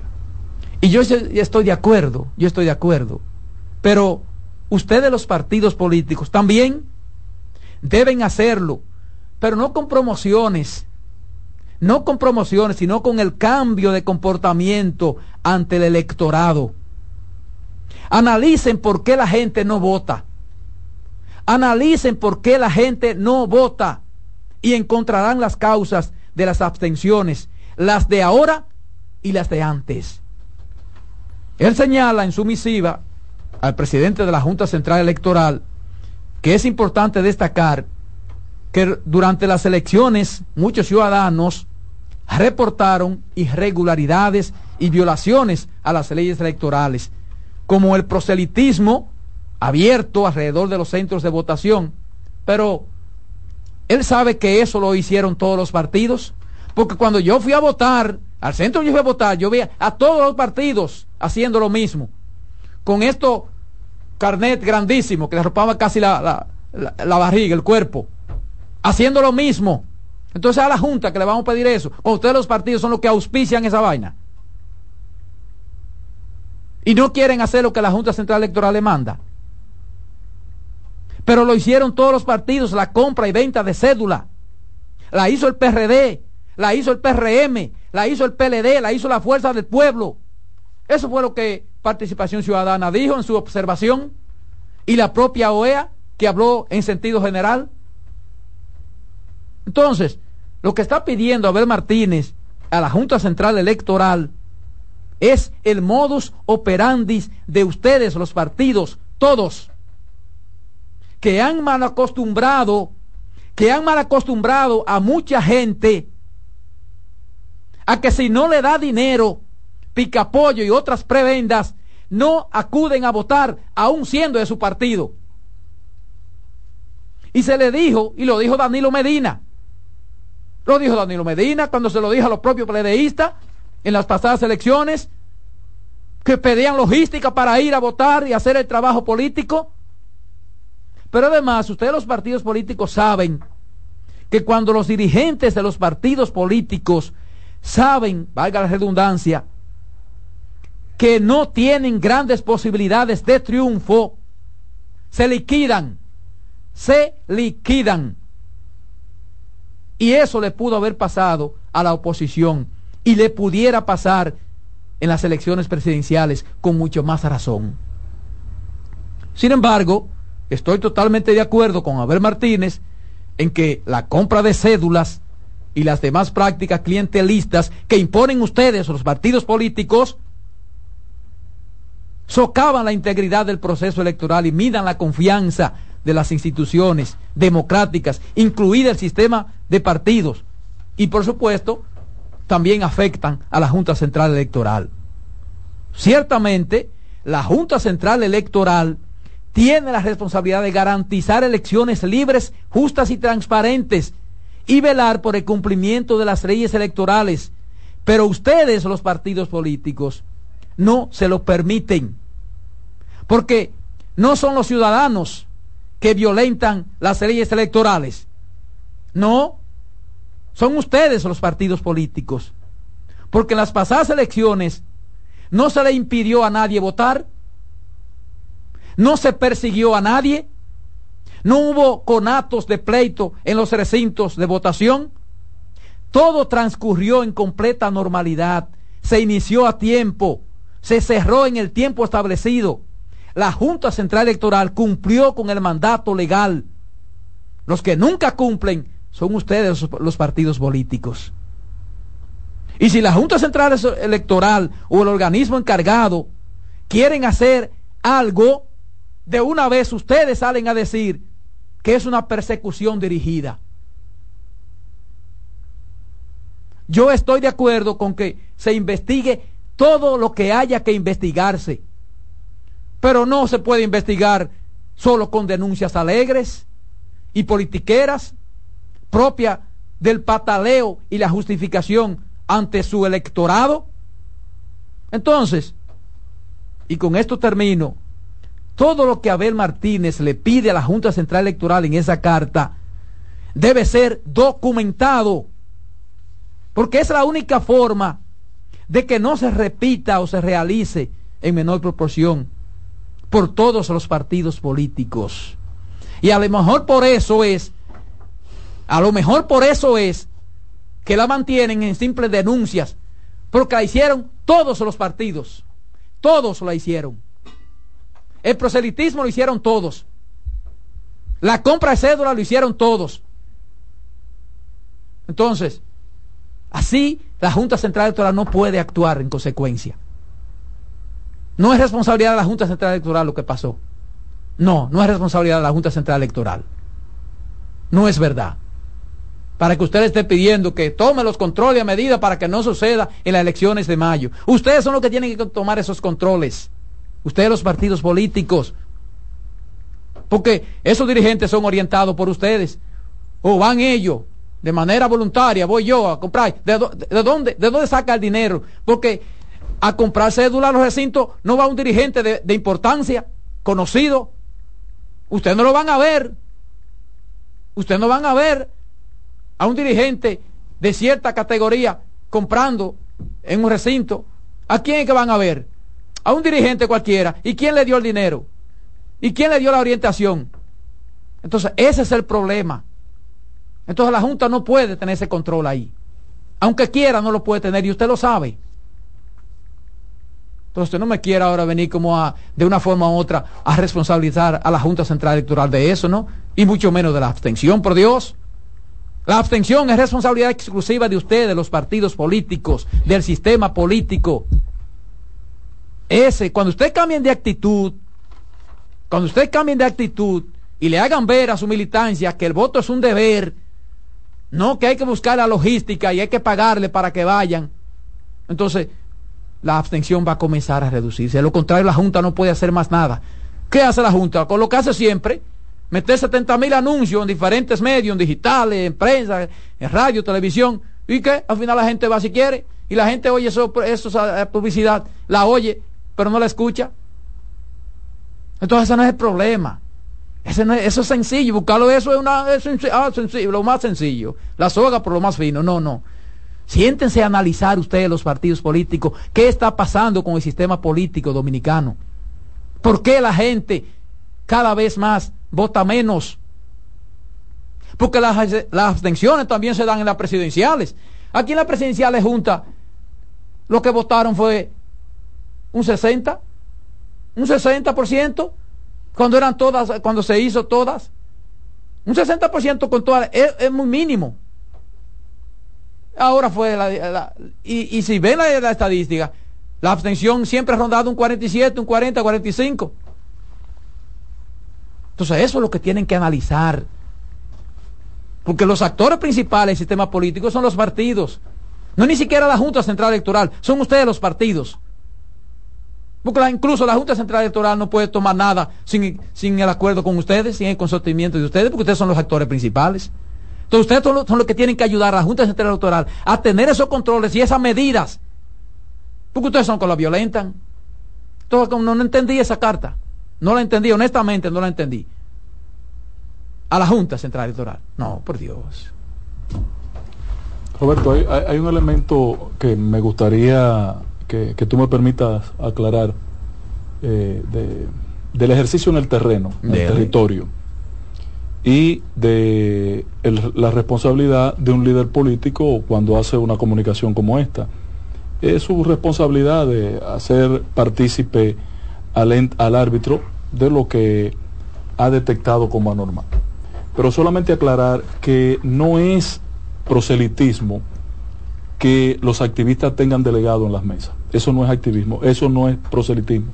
Eso está permitido igual para todos. No, no, eso es lo que ellos hacen. No, no, perdóname. ¿Tenés el, carne, no? El barbero, el barbero. No, eso es lo que hacen.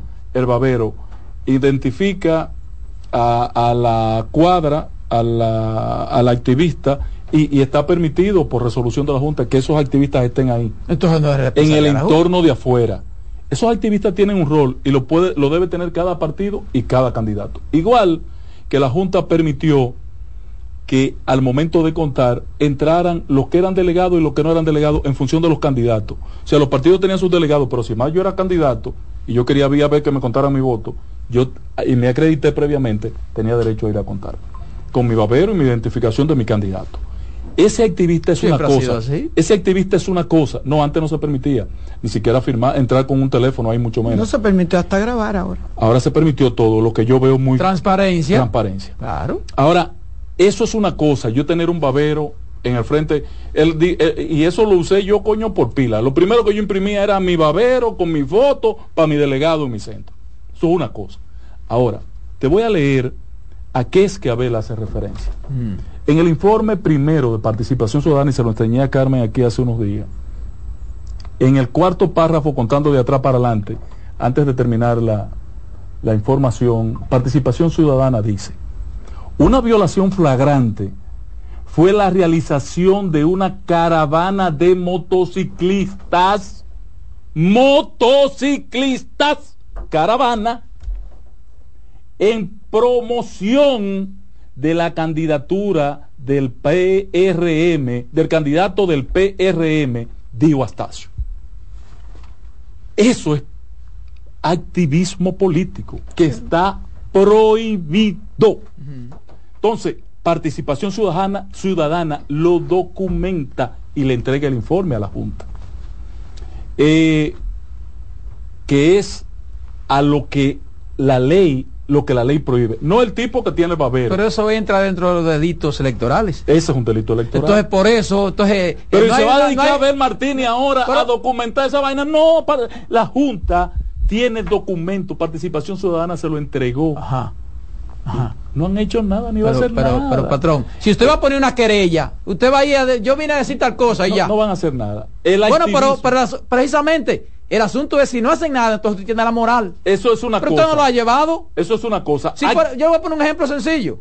Porque hay que hacer la comparación. Si usted lo nombran mañana director de tal lugar, usted es amigo mío, y usted duró cuatro años ahí, y después yo lo veo y le reclamo, wow, no me nombró. Y yo fui a buscar un nombramiento. Eso es verdad. Había un yo tengo un amigo. Yo fui. Yo tengo un amigo que me yo dice. fui a buscar nombramiento. Yo tengo un amigo. Voy a decirle, estoy aquí Ángel, ¿qué pasa conmigo? Yo fui, si no voy no tengo moral a exigirle. Un amigo mío de Nelson en, en, en, la emisora donde yo trabajaba me decía, vaya, ve y dile a fulanito claro. que tú le llevaste una propuesta y que no te la cumplieron. Pues si, si tú no se la has llevado. Eso es verdad. Ahora mira, Roberto, una cosa es en el territorio ver al tipo con el babero, que eso no es es publicidad. No, no, eso estamos claro. No es eso estamos claro. activismo propagandístico. Porque incluso hay una distancia que, que tiene Esto que tener. sí, que no se dio solamente con Dio Astacio y Participación Ciudadana hace una acusación directa. ¿Qué debió hacer la Junta Central Electoral ese día? ¿Debió tomar acciones con este informe que se le entregó a las 2 de la tarde? No hizo nada. ¿Qué hizo el procurador? Nada. Ni van a hacer nada. Yo aquí establecí diferencia entre compra de cédula que como tú muy bien especificas, se hace previo a y durante. Sí. Y otra compra la Junta no puede evitarla. Y otra es compra de votos. Tampoco puede evitarlo la Junta. Otra es compra de votos. Eso tampoco puede evitarlo la Junta. Eh, indiscutiblemente, indiscutiblemente. Dime una forma como la Junta puede evitar eso. No lo puede evitar. Porque es una práctica de los partidos políticos. Los que pueden evitar eso son los partidos políticos. No haciéndola. Porque quienes violentan las leyes no son los ciudadanos, los ciudadanos van simplemente a votar. Son los partidos que montan esas cosas. Esa caravana que tú dices, ¿quién la montó? Un partido. Sí, pero no tiene consecuencias. Eh, exacto, entonces tiene que haber, por eso te digo que tiene que haber sanciones. Y la, la, ley establece consecuencias administrativas inmediatamente antes de que vaya al procurador. Al final eso escapa a la Junta. Que la Junta tiene que tomarlas. Porque, por ejemplo, si esa, esa, esa, esa, eh, esa caravana que usted dice se realizó ahí, cuando la Junta se enteró después que se realizó. debió entonces, como usted dice, debió entonces tomar acciones a las 12, o el organismo tomar acciones. A las 2 de la tarde entregó participación ciudadana ese informe a la Junta. Mire, allí están haciendo propaganda. No pasó nada, como no pasó con todos los demás casos. De todas maneras, Pero eh, esos, no míos, esos míos organismos, no se, malo, esos míos organismos, Ángel, se crean en acuerdo con los partidos políticos. Y quienes le dan las facultades también son los partidos políticos, que son los que aprueban la ley. Pero no es malo, Roberto, que, que un líder de la dimensión de Abel Martínez, ya candidato presidencial formalizado, eh, entere a la Junta mediante una comunicación de preocupaciones que mueven a la sociedad dominicana. Yo no le veo ningún pecado. No, el, procurador tiene que hacer porque lo que pasa es que lo que pasa es y, en definitiva las elecciones pasaron quizá usted no lo quiere, cuánto, quizá usted no lo quiere, usted no lo ¿Sabe cuántas denuncias tiene el, ministerio? Lo que pasa es que yo veo otra cosa, quizá usted no lo quiere ver. O sea, yo entiendo que es una forma de responsabilizar a la Junta Central Electoral de lo que pasó, incluyendo la abstención. de, llamarla, de llamar la atención, y no es así. de llamar la atención de que no se están tomando. Por ejemplo, ¿qué va a hacer la Junta ahora? Por ejemplo, va, a decir otra vez, está prohibido que se haga eh, proselitismo durante. ¿Lo vamos a volver a escuchar? No, el problema es, Roberto, que la Junta no viene tomando decisiones desde hace mucho tiempo. Por ejemplo, el alcalde de La Vega, mi hermano Kervin Cruz, hizo inauguraciones. ¿Y cuáles fueron las consecuencias? Ninguna. A ver, eh, eh, el, de INAPA, el de INAPA, el de INAPA y el de la casa inauguraron obra y nada pasó. ese aspecto el presidente de la República inauguró obra en violación a la y nada pasó. no se atrevió ni siquiera a tocar. Pero que ese aspecto ya no es de la Junta Central Electoral, es de un organismo que se creó que se llama Procuraduría Especializada para Delitos Electorales. No se creó para eso esa vaina. Entonces esa es la que tiene que funcionar. Y yo estoy de acuerdo contigo, que no sirve para nada y no funciona, claro, pero esa es la que tiene que funcionar. No ya de la Junta Central Electoral, es ese organismo que se creó. ¿Para qué, ¿Para qué se creó? Yo lo dije cuando se creó, que eso no iba a servir para nada. Lamentablemente. Dale, Román.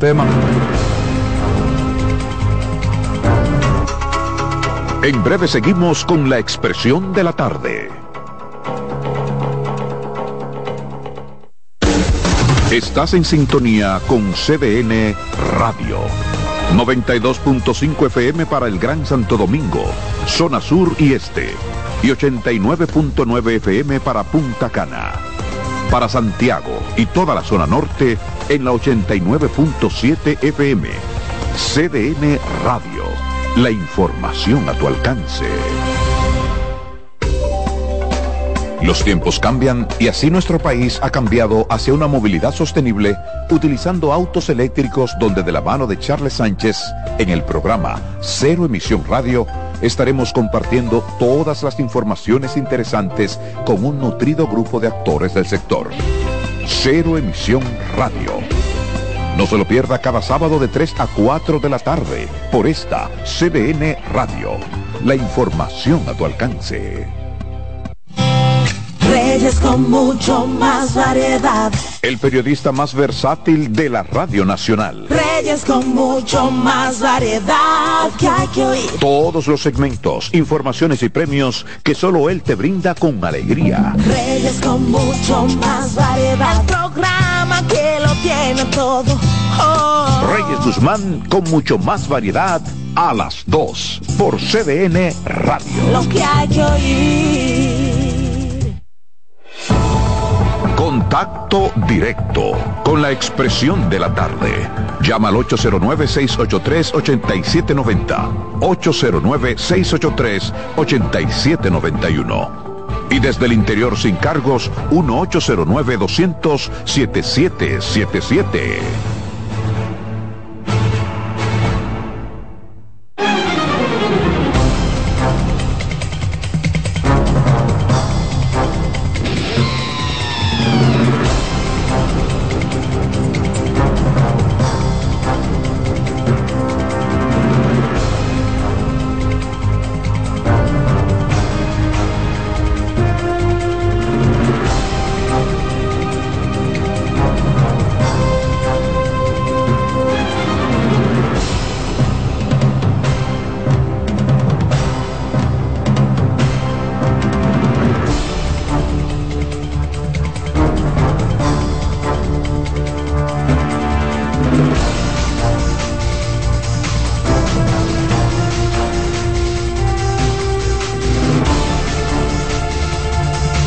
Seguimos, seguimos aquí, la expresión de la tarde, son las 4.33. ¿Tú eres un seguidor de Ana Simón? Sí, yo lo escucho el programa. Tú que eres un seguidor de Ana Simón, ¿a qué ella se refiere cuando dice que llegó, que llegó a dónde? Eh, estaba escuchando esta mañana el, programa de el Departamento de Recursos Humanos de aquí. Mira, estaba escuchando el programa de Simón y estaban tratando un tema que hasta le pasa a mí hasta buscar ir porque una señora está hablando que te consiguió un novio eh, que entonces salió varias veces con él. Sí, yo la vi, y yo que estaba en cuando el salió, vehículo. entonces, que cuando Que decidieron, que ella vez, decidió. eh, Pero que llega cuando, a dónde. Cuando están, eh, que, que el hombre llega de una vez, entonces que, que el hombre la mordía. Sí, y pero que llega a dónde, pero que ella que ella hablaba- no quería pero que Ana Simón hablaba de Oye, llegar y que oye, llegara a dónde. este es mi turno, no- ¿eh? Ah, bueno. No, pero yo no te he llega presentado Carmen, todavía. lle- llega Carmen. Yo ni siquiera le he presentado, güey. Llega Carmen, llega. Carmen Coriela, voz femenina de esta mesa. Carmen tiene un par de sí. llamadas. Señores, Llega Carmen, llega. qué fuerte. Ella está analizando fuerte. lo que yo le dije. Tú puedes estar seguro. Sí, tú eres un Ana Simón. Oh, pero venga acá, pues. extraordinario. Buenas tardes. Avanzado. Buenas tardes. Buenas. Muy buenas. Eh, miren, yo de verdad a veces no entiendo qué es lo que hace aquí la DGC. Nada. Porque Yo eh, le digo. es claro que... Yo le digo. No, no, no, no, parcializan. escúcheme, escúcheme, no. No Nada. No, no, No. Hay una información ellos que leí de la DGC que parcializan. dice que va. Aparte a de que cuando tienen que ejecutar, no ejecutan, ellos parcializan. Esta mañana a las 9 y 45 iba bajando el elevado de la Leopoldo Navaja y se acercaron tres agentes de la nada a parar un motorista que iba por encima del elevado. ¿Y ustedes saben por qué no lo paró? Porque era llevaba un yaque de militar. Entonces, si entre ellos se están protegiendo, lo que están es creando más problemas, ¿cómo ellos me van a decir a mí cuando toman un micrófono de que están trabajando para resolver los problemas del tránsito de este país? Si ellos mismos está ausente no, no. totalmente No, en este eso no momento. existe, muchachos. Ausente totalmente la Buenas DGC. tardes. Buenas tardes. ¿Cómo están? Bien, gracias.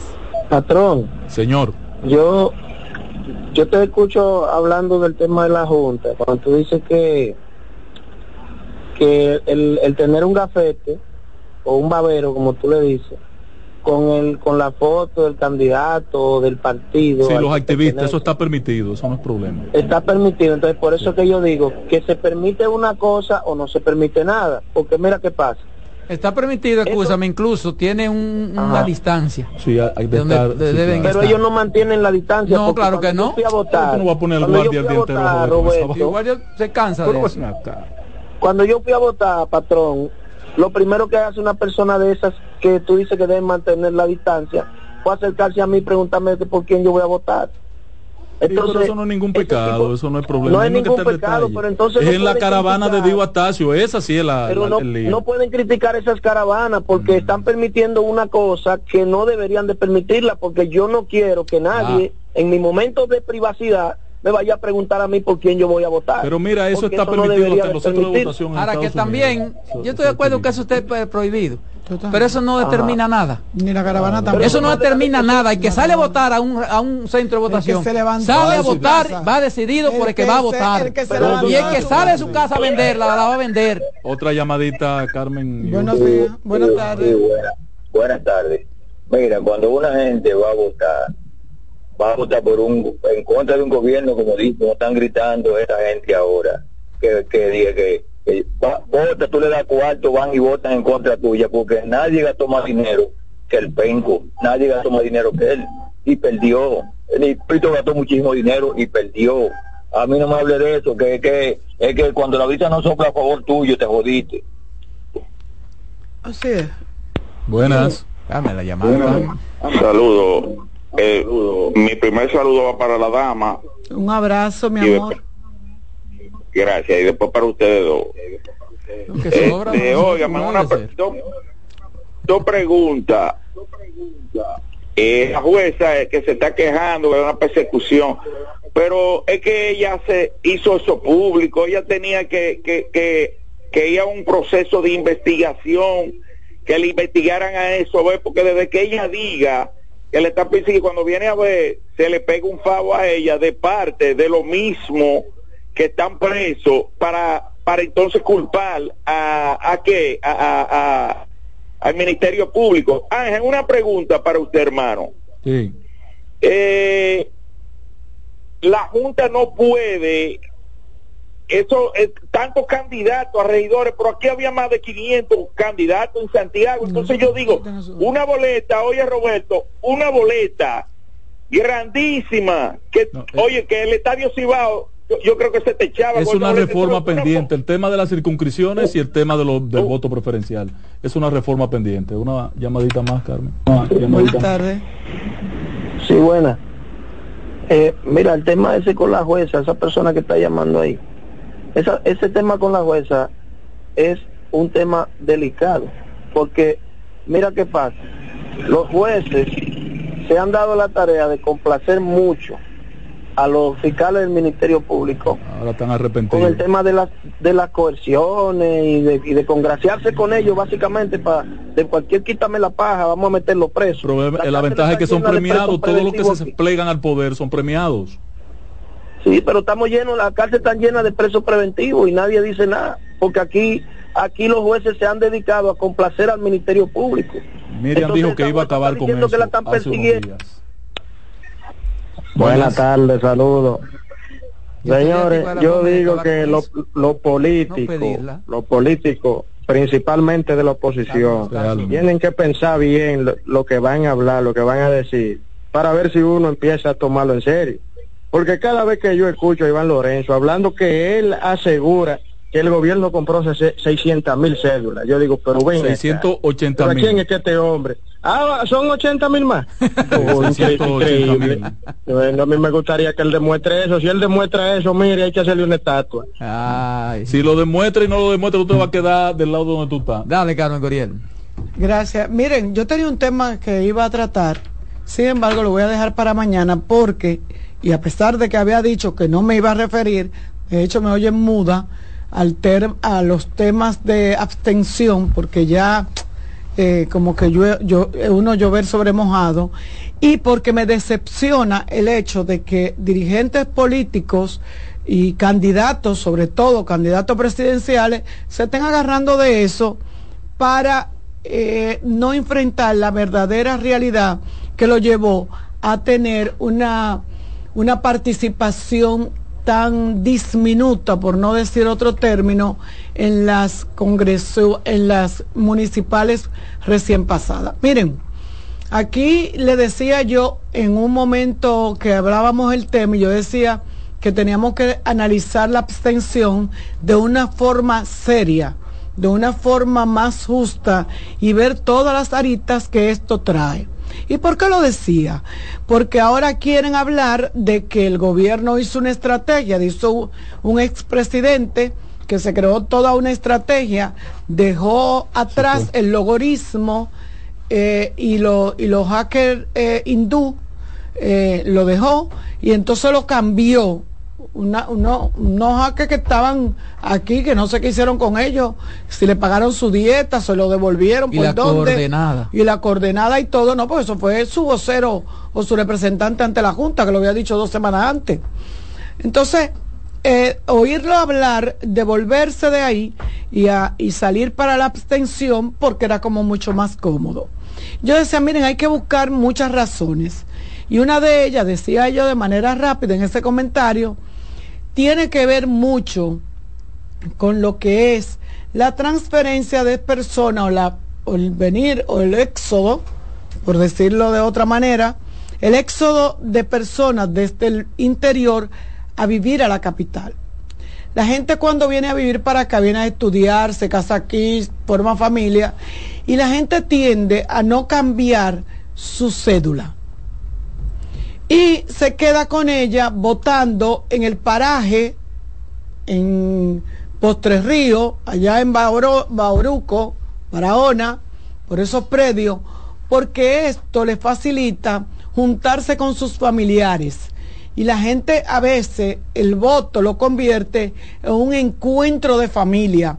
Todos vamos para allá a votar, todos estamos con la familia, la pasamos chulísimo, después que votamos hacemos un sancocho, nos bebemos un par de frías, nos vamos al río y tenemos dos días porque en lo que usted vota domingo, como es tan lejos, en la institución, en la empresa, le dan ese día lunes y usted aparece el, el martes otra vez. Eso es uno de los motivos. Ese es uno de los motivos de la abstención. ¿Por qué? Porque lo municipal no motiva. Eso es en la presidencial. Eso lo hace usted en la presidencial, pero usted no va a salir de aquí para Potre Río, para Jimaní, para Independencia, a votar por un síndico que usted ni conoce. Si yo hubiese votado en mi campo, tú no vas. Yo hubiera estado en la abstención. Porque usted. Pero mi esposa está en la abstención porque, porque vota no en su te campo. motiva, porque tú no conoces ni siquiera al Y- y tipo. yo voy a coger para allá. porque- Tú no lo conoces, el tipo no te, no te mueve ahora. Al candidato presidencial tú lo conoces. Y el candidato presidencial tú sí quieres que gane. Entonces tú aprovechas las dos cosas. Candidato presidencial de mi preferencia y un junto que tengo con mi familia. Entonces yo decía aquí, ¿por qué la Junta Central Electoral, no sé, no tiene un tiempo límite para que la gente tan pronto viva aquí pueda cambiar su cédula? Mire, si usted tiene más de 5 años, más de 10 Los años. viviendo partidos aquí, motivar eso. O los Que tienen los motivar padrones eso. y los asuntos. Pe- Porque- Pero ahí es entendible, Carmen, la, la abstención que, que ronda en, en estas elecciones Y eso va- entre y un mucho. 46 y un 47%. Pero en esta circunstancia fue de un 54, Y- redondeada a un 54. Sí, porque, y otra, y, y- Entonces, y hay son otra- 10, un 10% Pero- más de pero- gente que pero- pueden caber eso o lo que sean, que no van a votar porque van a ir a votar a su Y demarcación. si los partidos no analizan eso, para las próximas municipales, le va a la pasar abstención va a ser más. Por eso yo decía Ahora- que el arrastre. Resulta, Carmen. Entonces, vamos a ver quién es que No, tiene pero el plan. Permíteme hacerle la, la co- la precisión a Carmen, a, a mi estimada y admirada, agradecido estoy por tu respaldo, Carmen. Siempre lo tendrá. Mira, ¿Cómo así? pero resulta Estoy hablando en secreto aquí, que es. en Santo Domingo, en el Gran Santo Domingo, en los municipios grandes, es donde está la abstención grande. Me voy a tener que esperar de O sea, no es la gente que iba para Pedernales, Bauruco, Elia Piña, Dajabón, Higüey, Sabana de la Mar. eh, pe- no, no, la abstención grande es en las grandes ¿Y urbes. usted, sabe, por- ¿Y usted sabe por qué? Por eso mismo. Por la compra de No, por la compra de cédula Pero no, que porque sigan cuando pensando yo- así. No, porque cuando yo cogí la hoja de, la, de los regidores, cuando yo cogí la hoja de los regidores, yo no conocía a ninguno, ni la cara se le veían. Pero votaste en blanco en los regidores, pero votaste. Mira, yo voté No, por una regidora porque yo. Porque le viste los moños bonitos. Yo lo voté porque le vi No, los yo no sabía a quién votar. Yo no tenía regidor en mi mente. no. Y estoy eh, como hace como ¿Te tres gustó días. la tres- regidora? no, no, estoy a- a- tres días antes de la elección, estoy eh, en el mecánico, en el vehículo. Y pasa la señora que aspira a regidor y, se paró. sí, y te me dijo, ¿cómo está usted? Sí, que sí, yo ah, mire, Eso yo soy, yo soy la profesora fulana de tal, Margarita, yo Margarita. aspiro a regidora, eh, yo qué, que yo, yo le dije, oh, pues, va, vamos, vamos a analizarlo. No Óyeme, nadie. y yo no tenía nadie, Que y no, a y yo fui, porque ni- yo fui y busqué el nombre de ella mismo ahí. Busquen los regidores. Hay regidores que ganaron con 200 votos. La gente no sabe quién es su regidor. Yo no sabía quién eran los regidores de mi circunscripción. Por eso dije no ahorita- hay motivación. Por señores. eso dije ahorita, Las Carmen. municipales no crean motivación, Por- no crean por- pasión. y la política, perdóneme Ángel, la política, al igual que la pelota, es de Sí, pasión. por eso somos nosotros que no somos, por ejemplo, afiliados a un partido, pero los que están, son militantes de un partido, conocen sus regidores. Claro. Sí, pero no con Y eso. que saben por quién va a votar. Pero eso, con eso no se ganan. Y está demostrado. Bueno, pero con eso que se está ganando, los regidores con eso que están ganando, con su pero, con- pero, Sí, y la, pero claro. esa- pero esa abstención. Y es- los alcaldes también ganan con la militancia. pero es. esa- claro Entonces, que sí. Carmen. Pero la abstención viene de esas personas que no son militantes, que no conocen a nadie y que poco le importan. Yo le voy a decir a usted una cosa. Dios ganó. Dios ganó. Dios ganó. Y mire, son mucha la gente que no sabe No quién fue. Luis que ganó ahí, porque yo creo que fue Luis, no Luis fue ni Dios, siquiera ¿eh? fue, Luis ni siquiera fue mucho por allá. Ay, hombre, de los ¿Tú sabes últimos cómo- 20 tú días, sabes 30 cómo- veces. ¿Tú fue. sabes No, cómo le dicen no a, verdad. ¿tú sabes cómo le dicen a Luis y a, y a Domingo? ¿A cuál Luis? A Luis Alberto. Ah, no, no sé, no. Los perdedores. Los perdedores. No, Pero lo que yo- lo que yo quiero- Lo que yo no estoy, no pongo en duda que Luis Alberto y Domingo Contreras perdieran. Lo que yo pongo en duda es que en Santo Domingo, y, y claro, y que Carolina ganara. Ahora, en Santo Domingo Este, quien gana no es Dio Astacio. Yo es que- Luis yo lo- Abinader y quisiera- el gobierno. Yo lo que quisiera es que Y me cambiara. también Yo lo que Luis. quisiera es ganó el Y en Santo Domingo Oeste, mira, en Santo yo lo- Domingo Norte. Yo lo que quisiera es El que y en Abinader. Santiago también que ganó Luis. Abinader. miren, que cambiaran el Luis discurso. ahora es alcalde, presidente. que cambiaran el discurso, que se pusieran regidor. a revisar cuáles son los fallos, que a lo mejor no son tan grandes y son susanables. que se pongan a, revisar sus fallos dentro de su ahí mismo en el partido. Y que dejen de estar echando la culpa hombre al gobierno. Perdieron. Ya. Vamos para mayo. No, y no suelten. y, no solo perdieron fue una pela lo que nos suelten. Así no pregúntale a tu amiga Consuelo vámonos a una vámonos. dio Consuelo en el video ¡Eh, pela! Vámonos a una pausa que me pero, pero, hay un meme de eso. No, pues yo no veo esa vaina, pero para yo haberle dado una carrera.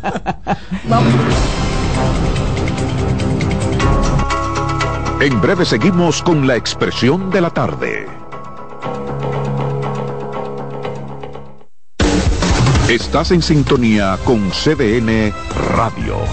92.5 FM para el Gran Santo Domingo, zona sur y este y 89.9 FM para Punta Cana. Para Santiago y toda la zona norte en la 89.7 FM. CDN Radio. La información a tu alcance. Buenos días, muy, muy buenos días, mi gente. Qué falta me hacían, pero ya estoy aquí. A las 9 de la mañana, consultando con Ana Simón. Dominicano piensa eso. El dominicano dice que a finales de año dice que se muere más gente. Consejos que mejoran y enriquecen la calidad de vida. Miren, los hijos perciben todo. Perciben cuando uno está contento, cuando uno está triste, cuando uno está malhumorado. Ellos perciben todo. Consultando con Ana Simó. Ana esposo ahora, con mi esposo está aquí en la cama conmigo. Ay, qué rico. Consultando con Ana Simó. Por CDN De nuevo con ustedes, la expresión de la tarde.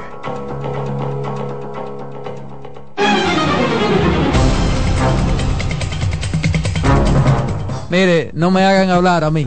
No me hagan hablar. Tú no eres baúl para guardar verdades. No, yo no soy baúl de nadie. Para esconder mentiras. ni soy mensajero. No soy mensajero, pero no soy baúl de nadie. Ok. Dele, Ángela Cosa, el patrón. Mira, yo quiero eh, solamente. Voy a posponer para mañana el tema de la de la energía. También. Sí, porque es muy largo. Es muy largo. Eh, el mensaje del presidente ahí fue tan errático. ¿Quién fue que le dio la información al presidente de, los detalles de electricidad? Eso fue un desastre. un desastre, un desastre.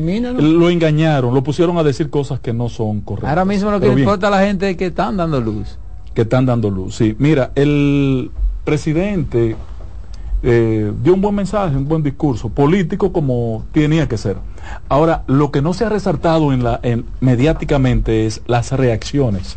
Solo se ha llamado la atención eh, de la oposición. Ah, que la oposición dijo que el presidente eh, usó el discurso lleno de mentiras, que el presidente fue a politiquear, que tomó aquel escenario sagrado para decir politiquería, que tomó eh, como dice, ¿cómo fue que dijo Adolfo? Que dijo eh, eh, Miguel, que era solo demagogia y otra expresión que usó que la ando buscando, pero sí lo que era demagogia que dijo Miguel. No, la reacción de la iglesia fue contundente. La reacción de la iglesia. La, relación la reacción de los empresarios fue muy servil, como están. Están entregados al gobierno, están entregados a Luis Abinader.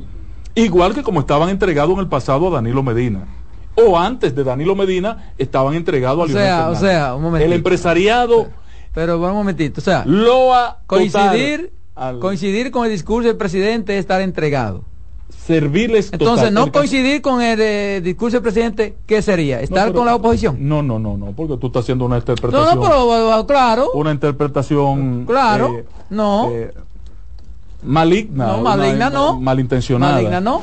El, el hecho es que de las reacciones hay que resaltar la de la iglesia, el empresariado que ha dicho que excelente, extraordinario, una joya de discurso en todos los aspectos tratados por el presidente de la República. La oposición que dice todo lo contrario, que fue un discurso de mentiras, de farcías, de lleno de estadísticas que no se corresponden con la realidad, eh, cuando lo que se está viviendo es un retroceso en los servicios públicos. Entonces, ¿Hay oposición? La iglesia en la contundencia de su discurso es que lo hizo no solamente en la carta pastoral, sino que lo hizo frente al presidente en el, en el. Y le dijo al presidente, aquí se sigue viviendo un estado de inseguridad y no se hace nada. Presidente, aquí se sigue en un estado plagado de corrupción y no se persigue, porque la corrupción de este gobierno no se ha perseguido. Así en la cara al presidente, ahí sentado, tranquilo. Pero yo no he visto, yo no he visto un maldito medio de comunicación. ¿Dónde está esa información? Búscalo que están ahí. tú, tú lees el discurso de los obispos, que lo ponen en, el párrafo número 25 de una de una de, una noticia que tiene cuatro párrafos nada. No fue en el Entonces, en, el TDEUM, del TDEUM, no solamente en el Tedeum, sino también está en la carta pastoral de la fecha. Entonces, el, busca, busca la carta pastoral de hace 12 años, para que tú veas. No solamente el tema de la inseguridad, sino también advierte al presidente de que el costo de la vida está malogrando, el alto costo de la vida está malogrando a la familia dominicana. Entonces, esa es la respuesta al mensaje del presidente de parte de la iglesia en ese escenario. Me falta conocer qué piensa la gente, qué piensa la gente del discurso del presidente. Tuve la oportunidad de ver unos sondeos en Santiago y en Santiago está muy dividido el escenario. Tuve la oportunidad de ver unos sondeos en, San Francisco de Macorís y, y en San Francisco de Macorís son muy parciales contra el discurso del presidente de insatisfacción. Pero es necesario escuchar qué piensa la gente de este escenario, porque los factores de poder, iglesia, empresariado, clase política, tienen su discurso muy definido en función de los intereses. El pueblo dominicano tiene un rol distinto y es en el que yo me quiero apoyar. Ojalá y tengamos la oportunidad, ya no será hoy, de conocer qué piensa la gente como reacción a lo que fue el discurso del presidente. Bueno, vamos a ver entonces la expresión de ese pueblo dominicano en las próximas elecciones. No, terminamos, señores, terminamos, terminamos, terminamos. La voz del fanático en breve. Hasta mañana. pueblo.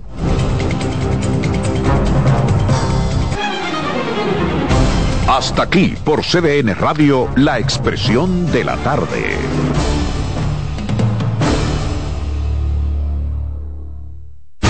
Escuchas CDN Radio, 92.5 Santo Domingo Sur y Este, 89.9 Punta Cana y 89.7 toda la región norte. Punta Cana Resort celebra la sexta edición del Corales Punta Cana Championship, torneo oficial del PGA Tour en la República Dominicana. No te pierdas la próxima edición del 15 al 21 de abril en el campo de golf Corales donde jugadores profesionales compiten para acumular puntos hacia la FedEx Cup en un impresionante campo frente al mar. Este evento será nuevamente un éxito inolvidable tanto para aficionados como para jugadores, así que no te lo pierdas. Para más información visita puntacana.com. Somos una mezcla de colores bellos, rojo, azul y blanco, indio, blanco y negro. Y cuando me preguntan que de dónde vengo, me sale el orgullo y digo, soy dominicano hasta la taza. Que nos una más que el orgullo que llevamos,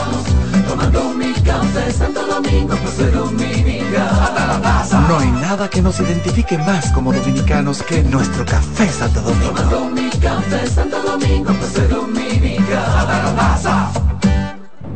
El liderazgo de CDN se erige con fuerza marcando 26 años como el pilar informativo de la República Dominicana. Desde 1998 hemos situado a nuestros espectadores en la primera fila de cada evento relevante, proporcionando una ventana esencial para mantenerlos debidamente informados. En este 2024 venimos minuto a minuto con Fitur 2024, con la Serie del Caribe, con la rendición de cuentas del Poder Ejecutivo, con las elecciones municipales, también las presidenciales, con la cobertura por aire, mar y tierra de Semana Santa, además la Asamblea del 16 de agosto y todo, absolutamente todo lo que sea noticia, lo recibirás instantáneamente aquí en el líder indiscutible en coberturas, CDN. 26 años junto a ti. Por eso somos el canal de noticias de los dominicanos. Para que tus hijos no pierdan el ritmo, para que tu reina no se quede atrás para que sigan tirando pa'lante. Recibe tu bono a mil por la educación de mil pesos por estudiante vía código SMS a través de remesas Banreservas que podrás canjear en cualquiera de sus oficinas comerciales y que tus niños reciban el empujón que necesitan para terminar este año escolar como estrellas. Más información en bonoamil.gov.do. Ministerio de Educación de la República Dominicana. César Suárez Pisano se enorgullece en presentar por primera vez en el país Lucero y Mijares. Mijares y Lucero. Lucero y Mijares, dos de los más grandes, exitosos y populares artistas mexicanos en un espectáculo lleno de pasión, amor, desamor, con una energía explosiva y siempre amigos. Sábado 6 de abril, Sala Carlos Piantini del Teatro Nacional, 8.30 de la noche. Boletas a la venta ya. Huepa Tickets, Supermercados Nacional y Jumbo. Invita CDN. La sirena, más de una emoción, presenta. En CDN Radio, un breve informativo. ¿Qué tal amigos? El ministro de Energía y Minas informó que la crisis que vive la minera Falcon Bridge Dominicana Falcondo es de tipo corporativo y conflictos internos. En otro orden, la presidenta del Consejo de Administración de Empresas de Generación Hidroeléctrica Dominicana, Rosa Isabel Ruiz, afirmó que la generación de electricidad suple toda la demanda eléctrica a nivel nacional. Finalmente, la Oficina de Atención Permanente de la provincia de Santo Domingo aplazó para este jueves el conocimiento de la medida de coerción solicitada en contra de los hombres vinculados a la muerte de Paula Santana Escalante en una empresa de la zona franca de las Américas. Soy Félix Victorino. Amplíe estas informaciones en cdn.com.do. CDN Radio. Información a tu alcance. La sirena, más de una emoción, presentó. Aviso, nuestros precios siempre bajos en miles de productos están aquí para quedarse. No hay prisa, tómate tu tiempo. Estarán aquí todos los días. Precios bajos todos los días. Resuelto. En La Sirena, más de una emoción. En CDN Radio, la hora 5 de la tarde. Desde ahora y hasta las 7 de la noche se escucha tu voz y un equipo de expertos comenta y analiza todo lo relacionado al mundo de los deportes. La voz del fanático. El primero interactivo de deportes y el más entretenido. La voz del fanático por CDN Radio.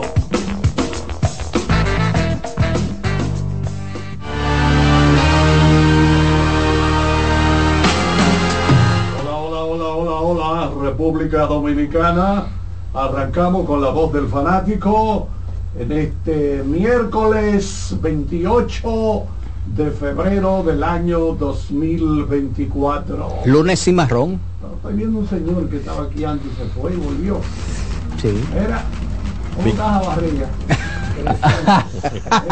bueno, yo te voy a decir una cosa, él estaba, él estaba instalando todo el sistema de audio que está en Bahrein, que se va a utilizar este fin de semana en Fórmula 1 y está de regreso en su, su jet privado. Ahí lo veo, ¿Eh? pues tenía tiempo.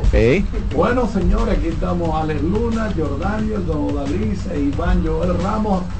Gracias, don José Luis. Vámonos de inmediato con el ingeniero Román Jerez para luego entrar de materia de inmediato. La voz del fanático, tu tribuna deportiva por CDN Radio. Si la picazón y ardor por hongos en los pies no te dejan en paz, mejor usa Canestén Triple Acción, efectiva fórmula para el pie de atleta. Si los síntomas persisten, consulte a su médico. Contiene clotrimazol. Depositar un cheque nunca fue tan fácil como ahora con el depósito digital de cheques de Mobile Banking BHD. Realice depósitos de cheques de todos los bancos sin desplazarse desde su celular y tenga los fondos a su disposición el mismo día. Deposita sus cheques a través de Mobile Banking BHD. Descargue la aplicación desde su tienda de aplicaciones. el banco como yo quiero. Banco BHD, el futuro que quieres. Seguimos con La Voz del Fanático.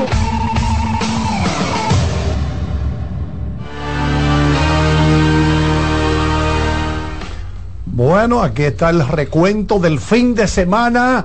Vamos a saludar al colega Alex Luna, que ha estado bien activo con la Lidón. ¿Qué es lo que se mueve, Alex? Buenas tardes, Charlie. Saludos a los compañeros, también al cuerpo técnico y a los amigos oyentes y televidentes de La Voz del Fanático. Como habíamos dicho hace varios días, lo menos que ha sido esta temporada baja es muerta de la Lidón. Ha habido muchísimos movimientos de equipos anunciando firmas, otros haciendo cambios, etcétera, etcétera. Los toros ayer hicieron un cambio con el equipo de las Estrellas Orientales. Eh, los toros anunciaron que tienen entonces en su poder los servicios de John Kensi Noel y el zurdo Jerry Gervasio, además de un pick de la novena ronda del próximo draft. A San Pedro van el intermedista de grandes ligas en Manuel Valdés, que yo creo que es la pieza clave. Él y Noel son las piezas claves de ese cambio. Valdés, un hombre ya con experiencia de grandes ligas con el equipo de los Medias Rojas de Boston. Como todo el mundo conoce, eh, las estrellas en su intención, eh, o más bien la intención de este cambio es fortalecer lo que es la parte media del infield, aunque Valdés básicamente se puede desempeñar en la intermedia y ocasionalmente en la antesala y los toros, como bien ha dicho su gerente general y como así lo dicen las estadísticas, adolecieron el año pasado. Y los toros, como bien ha dicho su gerente general y como así lo dicen las estadísticas, adolecieron el año pasado, carecieron de un bate de respeto en el medio del line-up que pueda traer las carreras y eso hacen con John Kensi Noel, que es un prospecto de muchísimo poder de la organización de los Cleveland Guardians, que si puede jugar por lo menos 30 eh, partidos con el equipo de los Toros, eh, con respecto a este tema de los cambios y de la agencia libre fue las declaraciones que dio Camina Mal.